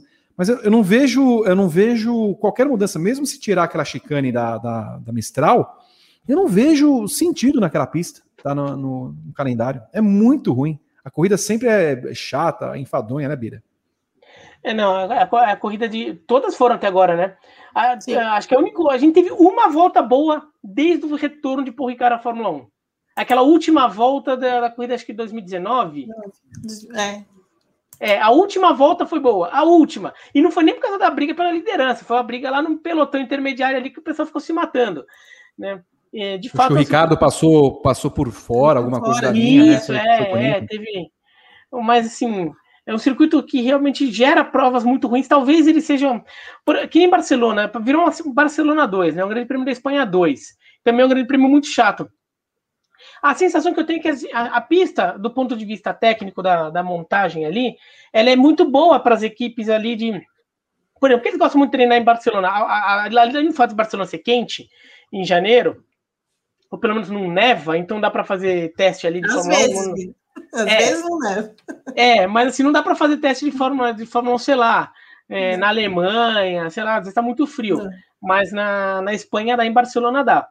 É, mas porque as características das pistas são muito boas para as equipes testarem também é, as características do carro em, em, diversas situações que a pista oferece, curva de alta, curva de baixa, reta, aquelas coisas.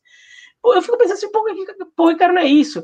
E daí, assim, a pista tecnicamente é ajeitadinha, bonitinha, mas o, é, o produto final que ela gera é muito ruim, né? Então, talvez porque a, as equipes acabam até sabendo muito como lidar com um circuito como esse, não tem, acaba não criando imprevisibilidade, né? Então, é um circuito muito enfadonho, né? Circuito que não tem mesmo relevo, né? É, tudo, né? Não Plano, tem né? relevo nenhum ali. É, que realmente é uma pista muito ruim. Mãe Curso, por exemplo, o Mãe Curso era mal, muito mal localizado, né? O Ricard fica perto de Toulon, ali, perto de Nice, até de Mônaco, não é longe. É, é uma região mais legalzinha da França, assim como um todo, né? A Mãe e Curso era no meio do nada, né? mas as corridas eram mais legais, aquele retão ali que vem aquela curvinha, aquela super freada no final, né? Às vezes o cara ia reto. Acontecia umas coisas assim. Mas a única coisa assim que a gente pode falar, é, que agora eu me lembrei, é que a Paul Ricard foi. Eles, eles passaram por uma, por uma reforma, né? Então a pista foi totalmente recapeada. Né? Então, quem, assim, foi, quem foi o autor, Evelyn? Lembra? Oi? Quem foi o autor da reforma? Sei lá, sabe quem é. Eu? Não, acho que não. Sabe, sabe. Foi, não sei. Foi um chefe de equipe, lembra? Ah, sim, claro! Sim, sim, sim. O... Meu Deus, fugiu o nome que era da chefe da equipe da McLaren. Henrique né? Boulier. Boulier. Henrique Boulier, exatamente. Se ele é... fez a reforma, nós estamos ferrados, Evelyn. É. Não, assim, mas ele é só promotor, né? Assim, mas assim, ele.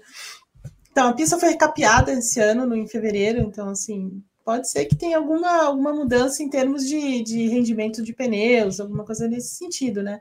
É, eu lembro quando o Silverstone foi capeada, no, no, ano seguinte foi uma doideira a corrida, né? Então, pode ser.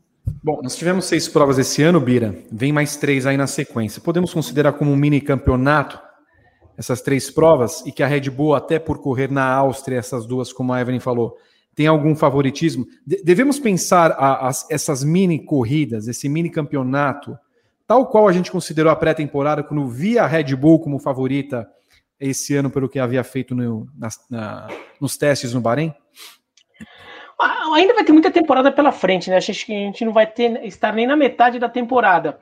Mas acho que essas três provas, sobretudo essa duplinha aí de, de da Áustria, a Red Bull pode se colocar numa situação em que ela comece a meio que dar as cartas, pelo menos nesse início de segunda metade da temporada né, ela tendo uma vantagem na classificação, colocando a Mercedes sob pressão, daí vai ter aquela parada de mediano, se de repente é, essa parada acontece com. Hoje, tudo bem, a Red Bull está na frente, mas a diferença não está grande, então se me considera que está em empate técnico ali. Mas se a Red Bull abre uma vantagem, a Mercedes você começa a colocar minhoca na cabeça da Mercedes, então acho que pode pautar um pouco os ânimos de como vai se iniciar a segunda metade da temporada. Então, nisso pode ser interessante, sendo que o circuito da Áustria, ele já era um circuito que a Red Bull é, corria bem, ou vai, que a Mercedes não era tão dominante, mesmo quando a Mercedes já era dominante. Era um circuito que as corridas eram. A gente teve aquela corrida que o Verstappen e o Leclerc ficam brigando lá no final. Né? Então, é um circuito que gera corridas legais, mas é um circuito também em que a Mercedes nunca teve um domínio tão claro nesse circuito como mesmo quando ela dominava em toda a temporada. Evelyn, você vê como uma vantagem para a Red Bull esse mini campeonato de três corridas?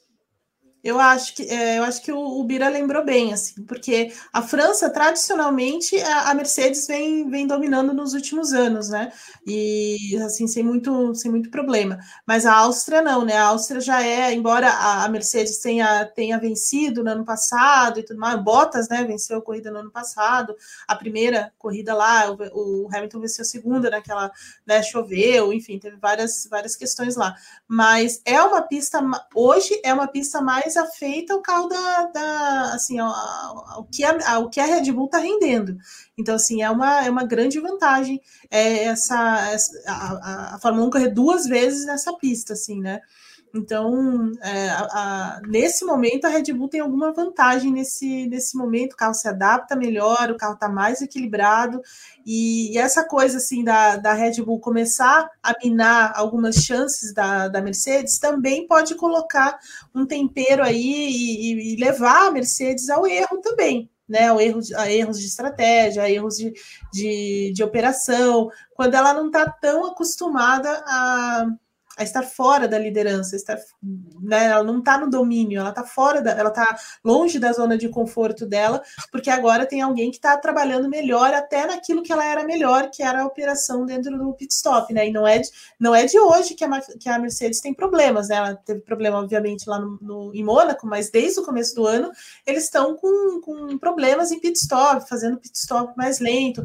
E a Red Bull não, né? A Red Bull é muito precisa ali na questão do, da operação e tudo mais, além de estar com um carro nesse momento mais equilibrado do que o da, da Mercedes. E o fato de correr na Áustria duas vezes, é, que é uma pista, como eu já disse, que o traçado já com, coloca a Red Bull assim com um sorrisinho no rosto, não é, não é muito bom para a Mercedes, não. De qualquer forma, Bira, a guerra entre Red Bull e Mercedes se acirra, até porque ao longo do final de semana farpas foram trocadas por conta das asas né, flexíveis, como a Evelyn falou, colocaram o Nikitin né, nas asas, né, para ver se as asas fumam, se flexionam, tudo mais tal. E no final das contas, um falou assim: ah, deveria calar a boca, que não sei o que, não sei o que lá mais tal. Temos um campeonato, temos uma briga entre duas equipes e dois pilotos. Só que uma das equipes tem dois pilotos. A outra ou se ou puxa, ou dá um beliscão no, no, no Busanfan daquele que mostrou ao mundo como ou veio, ou senão a coisa vai ficar cada vez, cada vez mais feia para a Mercedes. É, o Bottas vai ter que entrar, até porque o, essa, esse grande prêmio do Azerbaijão, como eu até falei, acho que uma notícia que pode vir dele é o Pérez entrou de vez no campeonato. Né, entrou de vez na briga é, como participante da briga, não que ele vai se beneficiar dela, mas ele vai influenciar essa briga. O Bottas tem que reagir. É, o Bottas tem que é, voltar a se colocar nas, nas pistas que a Mercedes é dominante, o Bottas tem que se colocar na frente do, do Verstappen. Mesmo que não fique até a prova inteira, mas pô, atrasa o Verstappen, deixa o Verstappen para trás, né? tem que, de alguma forma, tirar pontos é, do, do, do, Verstappen é, e da Red Bull como um todo na briga pelo Mundial de Construtores. O, o Bottas tem que entrar. E eu até falei na, na, na versão inicial aqui né, desse briefing, eu, meu palpite é que ele não cai no meio da temporada, mas eu não duvido. Se a Mercedes perceber que chegou num ponto crítico em que, assim, olha, a ausência de um segundo piloto competitivo vai nos tirar campeon os campeonatos ou um dos campeonatos. Evelyn, como é que você vê essa questão? E, aliás, só um detalhe que até que recebi aqui um e-mail, lembrei disso. A gente falava, né, Evelyn, na prévia da corrida, lembrava que Baku sempre teve vencedores diferentes, né? Rosberg, Hamilton, Bottas. Rosberg, Hamilton, o, Bottas. É, é, não, é Rosberg. Hamilton. Hamilton. Bottas. Bottas. É... Oh, meu Deus. Tá faltando, tá faltando um. O Mas Pérez aí a gente falou assim. O Pérez o Ricardo, e o Ricardo, Ricardo, Ricardo, Ricardo. venceu.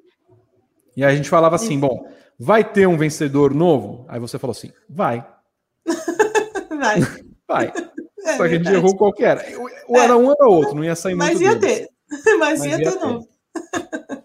É verdade. Essa vitória do Pérez apimenta o campeonato e a guerra de, é, de qual forma? Olha, é, ontem aconteceu uma coisa engraçada na, na, na, na entrevista coletiva que eles deram para a FIA, né, os três primeiros, e uh, um jornalista perguntou para eles exatamente sobre essa guerra é, de microfones, digamos assim, que Christian Horner e Toto Wolff falaram. E o Hamilton falou: olha, isso só vai se resolver num ringue. né? Só se colocar os dois no ringue para brigar mesmo. E o Pô, mas isso, falou. isso daí tem duplo sentido, né? Porque em alemão, ringue é um circuito. Uhum. É, é, mas é, foi o Hamilton né, que estava respondendo, e ele falou assim: só, isso só vai se, se, se, se resolver assim. E o Verstappen disse: Olha, eu acho que o Christian Horner entra em desvantagem, né? Porque o Toto Wolff é bem maior e tudo mais. Mas, é, mas ele emendou dizendo que eles acham que vai até o fim da temporada que na verdade é uma, é uma, é uma briga que se coloca agora muito forte de, de, de reclamações e tudo mais. Eles acharam, eles acham totalmente natural isso, que aconteça essas, essas discussões, esses debates e tudo mais, é, porque as coisas estão muito próximas, muito equilibradas, como nunca, é, nunca a Mercedes viveu dessa forma, né? Ela, sim, ela teve a briga com a Ferrari, que em, em determinado momento foi muito próximo, em determinado, num recorte de tempo, a, a, a, Ferrari teve até um carro melhor do que a, do que a Mercedes, mas isso não, não, não foi como está sendo hoje, né? Em que você um ganha, outro chega segundo, um, um ganha, né? E aí você tem essa, essa do Azerbaijão que zera os dois né? Os dois não, não pontuam. Então, assim, é muito, tá muito mais próximo, muito mais acirrado, com a diferença que a, a Red Bull tem um carro muito mais é, equilibrado, muito melhor. Então, assim, para eles, isso vai se estender até, o, até a última corrida do ano. Até a última corrida, eles vão estar tá brigando por alguma coisa, por alguma questão é, de regulamento, qualquer coisa vai ser colocada em pauta para uma briga entre eles. Essa é a expectativa dos pilotos, imagine. Imagine a nossa, então, é, como é que vai ser. É, e até no, no fim o Verstappen fala assim: ah, então, é, é bom para quem lê, né? É bom para quem lê, é bom para quem está escrevendo sobre isso. E é mais ou menos isso mesmo, assim, eu acho que é, vai se acirrar cada vez mais cada vez mais perto, cada vez mais, é, sabe, qualquer pequeno erro, qualquer pequena, qualquer pequeno detalhe vai fazer muita, muita diferença é, nesse campeonato.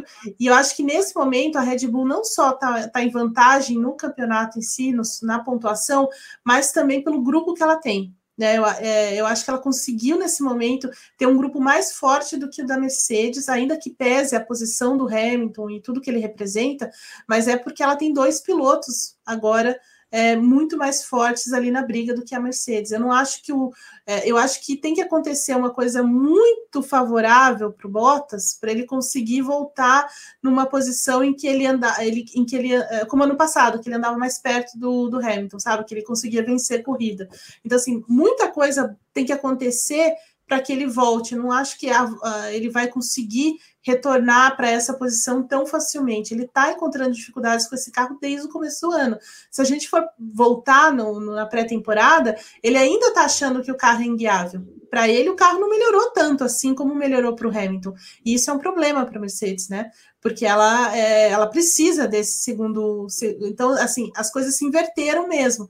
Até o ano passado, o Verstappen era o cara sozinho ali, tentando brigar com o Hamilton, é, e tinha esse Bottas tirando a, as vantagens, e agora não, agora é, é, parece ser Verstappen e Pérez contra, o, contra, o, contra esse Hamilton. Então, assim, a Mercedes também vai ter que ser perfeita a partir de agora. Muito bem. Só para não deixar passar, Berton, coloca aquela imagem do Schumacher com o Sargento Mazespin. Olha aí, ó. Mazespin Cell, né?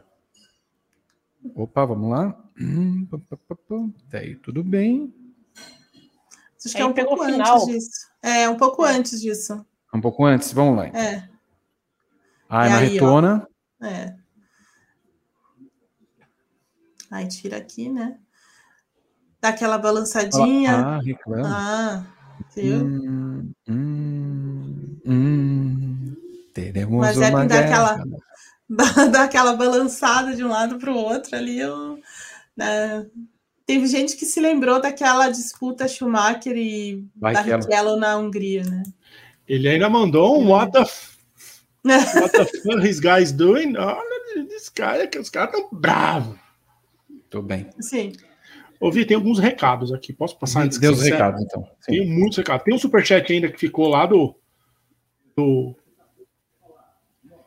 do programa do YouTube, do Rafael Coelho, de 20 reais e 24 centavos, que ele mandou um trecho aqui de uma. No clima do dia 20, ele mandou um trecho de uma famosa obra do Albert Camus.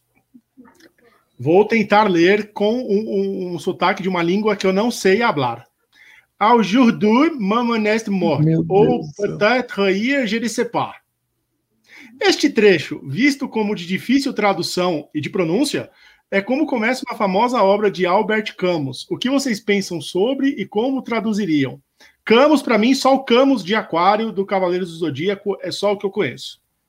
É Albert Camus, né? Ah, uhum. é Camarão é, não tem cultura, não tem cultura. Não tem, não tem, eu sou um sem cultura. E não, aqui na. O Jorduí. É, é, o é, é o Jorduí que é hoje, em francês. Uhum. O resto eu não consegui entender. É, eu também não. Ainda mais com essa pronúncia. Ah, é, eu não falo nem português, o cara manda em francês para eu ler. Francófona dele. É, eu não falo nem português direito. É verdade. É, é difícil, o cara. O cara, ele tá me boicotando, Rafael Coelho. Depois a gente conversa. Rodrigo, jornalista. Aí, aí, aí, aí é ofensa. Não, aí não dá. Aí eu vou. Isso mesmo, apoio. Você não vai me ofender aqui, não. Aujourd'hui, mamãe é morte. O peut-être hier, je ne sais pas. A enciclopédia me salva. Vou até botar Muito em tela bom. cheia para você repetir, Bira. o quê? É para você repetir. Aujourd'hui, é, aujourd'hui, mamãe é morte. O peut-être hier, je ne sais pas. Ou peut-être é. O, o... Je ne sais pas. Je é muito pas. lindo. É uma língua muito bonita, francês. Eu vou falar, vou aprender a falar francês um dia. Mas ó, Vitor, a gente vai conversar sobre essa ofensa aí. Na Twitch, MDR174 se inscreveu com o Prime, primeiro mês dele com a gente. 27 Mardi de Faquiel, Rafael Coelho mandou dois bits. Silvestre Cirilo, seis meses dele com o Prime. VLCG 3001, Grupo 1, inscrição, primeiro mês dele com a gente. Guilherme Blois inscreveu-se com o Prime, primeiro mês. Sérgio Teles, seis meses dele de Prime com a gente. Se você é assinante do Prime Video, vincula sua conta com o Prime Game, dá exclamação Prime aqui no chat que tem as instruções para você é, vincular a sua conta, ajudar o Grande Prêmio sem pagar nada além dos R$ 9,90 da sua assinatura. Agora vão todo mundo começar a mandar coisa em francês no chat. Todo mundo é Google Tradutor agora. C'est fini les briefings euh, d'aujourd'hui. Très bien, oui. C'est fini, c'est fini la programmation de, de Grande ah, Prêmio euh, neste dimanche. Quero agradecer o Biratan Leal muito obrigado aos canais ESPN e Fox peraí, peraí, Sports peraí, pela gentileza. O Bira passou três horas do aniversário dele aqui com a gente. Que homem. O quê? É aniversário do Bira hoje? É. Parabéns para você. Nessa Parabéns, data. Bira. Parabéns, Bira. Não merece Obrigado. nada. Merece sim, parabéns. Merece meu. tudo, merece o mundo, Bira. Quero câmeras de segurança do metrô, consolação, mostrando a falta de educação. Consolação e teve outro, que é da linha Moema. roxa. Moema. Quero, Moema. quero as câmeras, câmeras de segurança mostrando esse sujeito mal educado, esse sujeito que não, não presta. Mas eu agradeço mesmo assim e parabéns pelos seus 46 anos, Biratanel. Três. Oh, quase. 43. Parabéns. Não, obrigado. Foi, foi, foi um prazer é, participar de novo, né? É, aqui no, no Brief. É sempre legal poder falar de Fórmula 1, sabem, sabem que eu adoro o esporte, primeiro esporte que, que eu comecei a acompanhar até hoje. Acompanho, já passei o, o vírus pro meu filho. É, ele agora tá, ele fica tendo videogame, ele tá querendo comprar até videogame de NASCAR agora, né? É, então, é, esse, essa paixão pelo automobilismo aqui não vai morrer, não. A gente não vai deixar, não. E ainda pude falar um pouco de francês aqui. Ah, que, que maravilha. Enciclopédia. Enciclopédia Lindo. francês. Ah, mais dois Prime chegando, hein? Escuta, é bom dizer que a Dinamarca está ganhando da Bósnia 1 a 0 no amistoso preparatório para a Eurocopa, que começa na próxima sexta-feira. Daqui a pouco teremos NBA e uma rodada dupla, que eu não lembro quais são os jogos. Nada quero de agradecer, NBA. Quero agradecer a Encyclopédie Evelyn Guimarães. Merci beaucoup. Ah, très bien. Très bien. Au revoir. Ma chérie. Au revoir. Camélie. Camélie. Au revoir. Camélie de Paraná. Depois Ouvi. de seis horas de programação aqui no Grande Prêmio, Rodrigo Berton. VS Muniz se inscreveu com o Prime. Pita ECR. É, mais um mês dele de grupo 1, falando que você é um gênio incompreendido. 84 AD Três meses dele com Prime. Estamos em Hype Train, 94%. Continue mandando doações enquanto a gente termina o programa. Estamos terminando então o nosso Time Extended aqui no, na Twitch. Continuação do briefing, seis horas, começamos às oito da manhã e continuamos aqui falando de programa. Ninguém tem, ninguém tem, não adianta copiar. Vocês não fazem o mesmo. É, eu falo mesmo. Beijo para o aniversariante, o Biratan Leal. Beijo para Rodrigo Berton, o fotógrafo. Beijo para Evelyn Guimarães. Vitor, eu quase fiz uma coisa que é tirar o canal do ar agora. Ah, jornalista. Beijos a todos. Amanhã temos Paddock GP às 19 horas, temos Paddock Plus às 13 horas com Gabriel Curti. Acompanhem toda a programação do Grande Prêmio. Sejam sempre bem-vindos e participem do nosso programa.